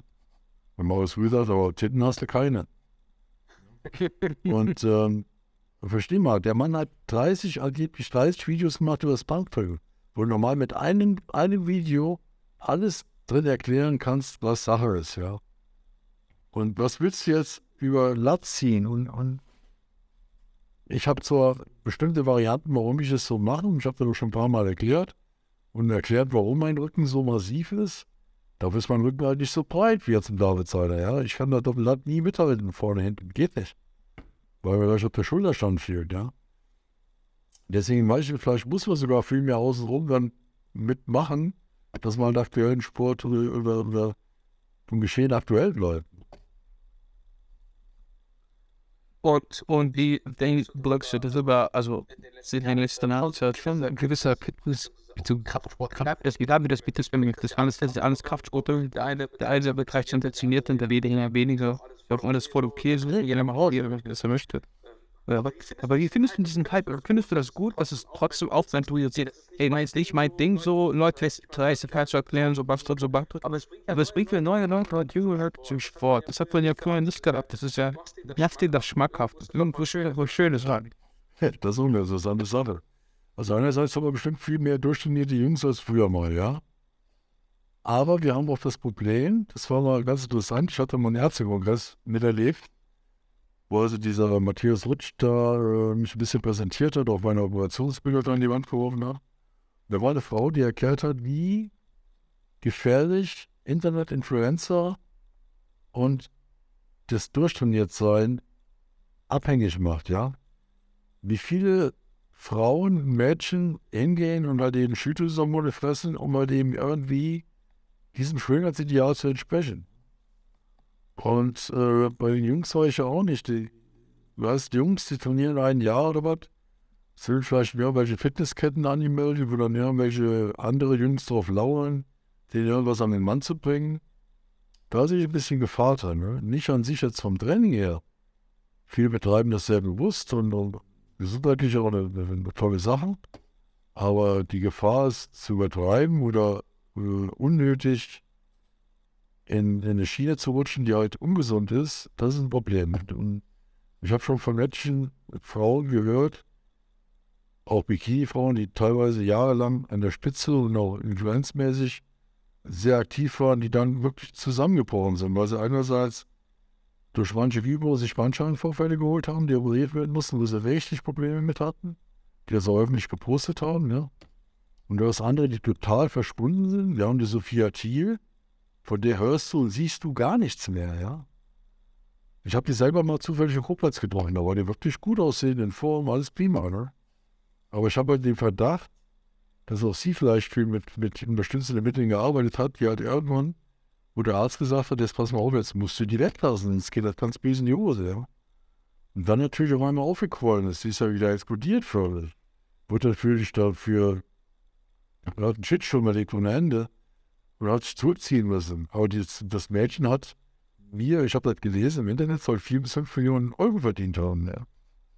Mit Sachen, die da eben nicht so der Wahrheit entsprochen haben. Das ist schon sehr, da werde ich schon sauer drüber, dass dann sowas gehypt worden ist. Das Mädchen hat ja nie einen größeren Wettkampf bestritten. Die hat noch einen vierten Platz auf der Essen, glaube ich, gemacht. Das war's. Oder Bayerischen. Auf dem RKD damals vorbereitet worden. Ich soll mal einen Gastauftritt machen. War fest für eingeplant. Ja, nee, da hast du doch die, die Sophia Thiel geholt. Weil die ja doch äh, vielleicht mehr Leute bringen, wa? Nur das ist ja nicht unbedingt interessant, eine große Anzahl von, von Fans zu der Eröffnung zu kriegen. Und das andere wäre ja gewesen, viel bleiben nachher als Mitglied da. Nur der Vorteil war, weil es so Thiel war und weil die ja die Gesundheitsschiene repräsentiert, hat die Krankenkasse und die Sparkassen den Auftritt von ihr finanziert. Der Studiositzer bis da ist bezahlt, dafür, dass sie gekommen ist. Und der hat, glaube ich, 2000 Euro bekommen. Und ich hatte teilweise schon Studioauftritte ich will das nie vergessen. Das war, das war cool. Im Studio, ich hatte dann eigentlich mal ich mache zwei Auftritte. Ja. Das ist ja Tag auf eine Tür, dann machst du einen in zwölf, machst du einen in drei. Ja. Das ist halt nur Leute irgendwo dann das dann von das her. Und der hat gesagt, ich hätte gerne, dass du bei mir einen Auftritt machst im Studio und einen Auftritt abends um Feuerwehrsfest von der Stadt. Ja, kein Problem. Und ähm, dann ist dann erstmal die, die, die, die Match-Tanzgruppe vom Autos aufgetreten. Die Volksmusik hat geblasen. Keine Ahnung. Und dann kommt der Thomas Scheu mit seinem Crusader-Schwert raus und hämmert das Ding runter. Und erzählt dann, dass er eben mittlerweile der gesundheitliche Aspekt ja viel größer geworden ist im Bodybuilding, dass viele im höheren Alter Beschwerden im Rückenleiden haben und dass halt eben dann gezielt da im Studio wieder bekräftigen können und bla bla bla bla. Der Mann hat innerhalb von einer Woche 100 neue Meldungen gehabt. Ja. Ja, so habe ich das immer bei Schulwerfen eben auch hervorgehoben, dass gerade die Rentnergänge heutzutage mit 50, 60, 70 durchaus ins Studio gehen können und was tun können. Es soll ja keiner Urlaubssport machen, Bewegungstherapie. Und das, das bringt eine riesen Last. Ja. Und da aber ein alle Schulbesitzer immer nachher einen, einen großen neuen Anton gehabt, der halt natürlich auch geholfen hat. Ne? Das hört sich gut an. Aber das, also, du siehst das Ganze relativ, also es gibt Leute auch in denen man Ich sehe das Ganze, die Entwicklung sehe ich sehr positiv, aber halt auch die Gefahren, die dabei entstehen können. Wie? Ja. Sagen, das wieder abbaut sind Wort. Vielleicht eine, vielleicht eine Frage, Thomas, hat es hat dir gefallen, der Podcast? Ich meine, ist das wahrscheinlich, das wahrscheinlich das Neues Neues, kein, ist kein schriftliches Interview, damals, damals in der Sportinterview vielleicht?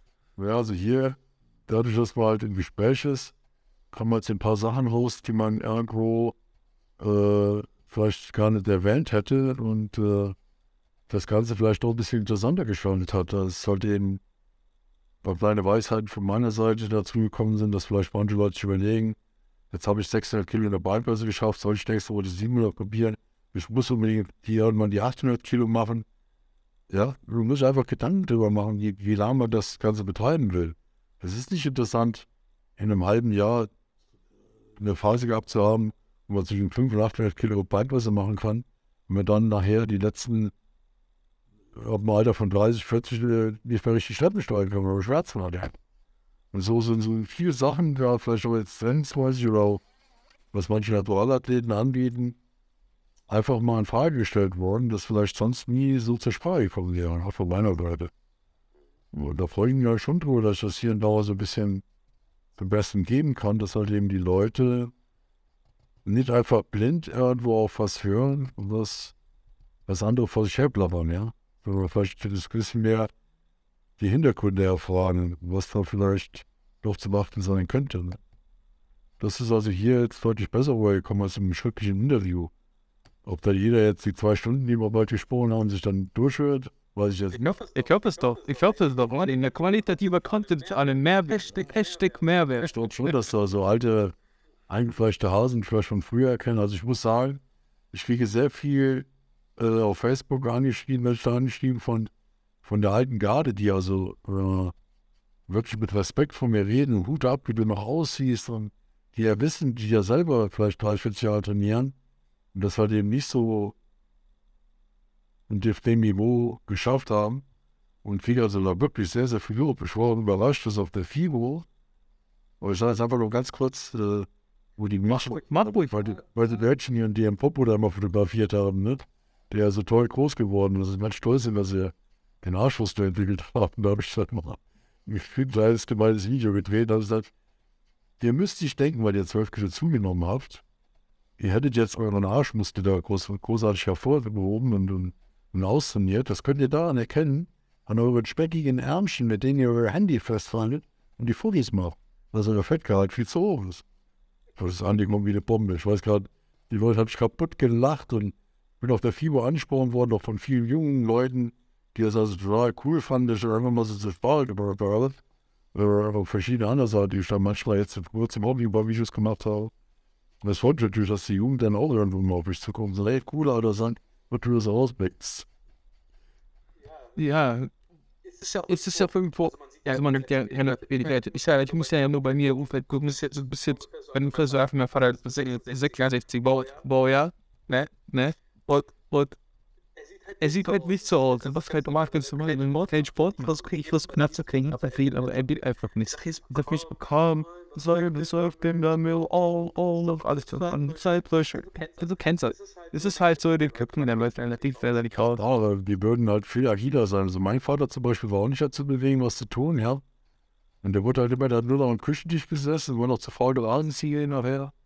Und es ist halt total, also nicht mehr agil gewesen, ja. Und andere Leute, die treffen sich mittlerweile mit 70, da haben die teilweise im Studio die Rentnergang, weil da sonst keiner ist, weil die ja weil arbeiten müssen, ja. Da sind die teilweise mit 10, 12, da sind alte Frauen dabei, Damen, Herren. Die, die machen nur Witze, erzählen alte Geschichten, machen nebenbei ihr Latzi und ihr Brusttraining. Aber das machen die natürlich alles locker. Das ist ja kein Zwang oder Höchstleistung vorgesehen.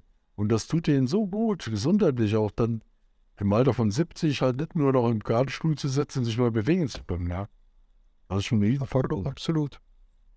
Absolut. Ich hoffe, dass sofern das Court bei mir auch fest, fest genommen, dass es so lange wie möglich praktiziert wird, auch wenn es nie irgendein Bodybuilding, äh, ja, so, ja. Das ist real. Weil jeder macht es für sich. Gut, halt. Also, also ambitioniert auf jeden Fall, aber äh, so, so, an der, an der Stelle noch mal ein bisschen Werbung von meiner Seite. Tennis von deiner Seite auch gerne. Bring du ran, falls du Leute, die Leute kann ich nicht verreizen, können sie bei, können sie bei dir kaufen. Verkauf alle aus den anderen kann kaufen kannst. Schau, deine Chance. Eine Chance, bei mir kann man nicht viel kaufen. Ich hatte mal ein cooles Shirt rausgebracht, aber leider ist das irgendwie schwierig, das nachproduzieren zu lassen. Ich hatte sowieso in Corona-Zeiten das versucht mal herzustellen zu lassen. Da besteht also eine größere Nachfrage. Personal Training ist bei mir natürlich auch durchaus möglich. Aber bei mir ist halt so, dass ich erst mit den Leuten zusammen trainiere, ja. Und das ist also bei mir auch bei weitem nicht so toll wie bei anderen. Natürlich auf Anfrage dann entsprechend bei Instagram oder was, wo ich anschreiben. Und äh, was ich jetzt schon sagen kann, Online-Coaching gibt es bei mir nicht. Ernährungspläne verschicke ich auch nicht, ja. Weil Ernährung ist kein großes Ding. Die meinen immer, die müssen Wissenschaft ausmachen. Wenn ihr zu viel fresst, wird ihr fett. Wenn ihr abnehmen wollt, erst weniger. Das ist meine Botschaft. Die ist so simpel, ja. Ein paar Sachen muss man zwar beachten, da kann man sich halt ein bisschen leichter gestalten, aber sonst dann vielleicht noch ein bisschen mein Sponsor erwähnen, mit dem ich jetzt seit über 20 Jahren zusammenarbeite. Peak ist halt jetzt wirklich eine namhafte Marke, die schon seit vielen, vielen Jahren auf dem Markt ist und gute Produkte rausbringen. Äh, da kann ich euch nur ans Herz legen, die mal zu probieren. Und von daher ist dann schon, schon die Sache erledigt. Drückt mir die Daumen, liked meine Bilder, äh, freue mich natürlich auch, wenn meine, meine Influencer-Zahlen äh, Followerzahl ein bisschen steigen, ja. Das ist nicht der einzige arme Depp bin, der ein vor sich kriegt. Und alle anderen haben jeder 200.000 Follower. Also ich wäre froh, wenn da auch ein bisschen mehr passieren würde, aber ich kann da jetzt nicht irgendwie forcieren. Also. Aber das ist so halt jetzt meine Botschaft für mich. Ja, Leute, und uns könnt ihr unterstützen, indem ihr den Podcast hier anhört. Wenn ihr unsere Stimmen nicht hören wollt, lasst ihn einfach auf stumm laufen. Da unterstützt ihr uns trotzdem durch die äh, ja, Klickzahlen. Ansonsten gebt uns gerne eine Bewertung bei, äh, lass mich gerade überlegen, bei Spotify kannst du nur abonnieren, bei Apple Podcast. Bei Apple Podcast könnt ihr uns eine Bewertung schreiben und fünf Sterne geben. Und ich sage an der Stelle vielen Dank, Thomas Scheu, und ich hoffe doch bis zum nächsten Mal vielleicht. Ich bin, ich will jetzt letzten Jahr noch aktiv sein. Bin ich überzeugt.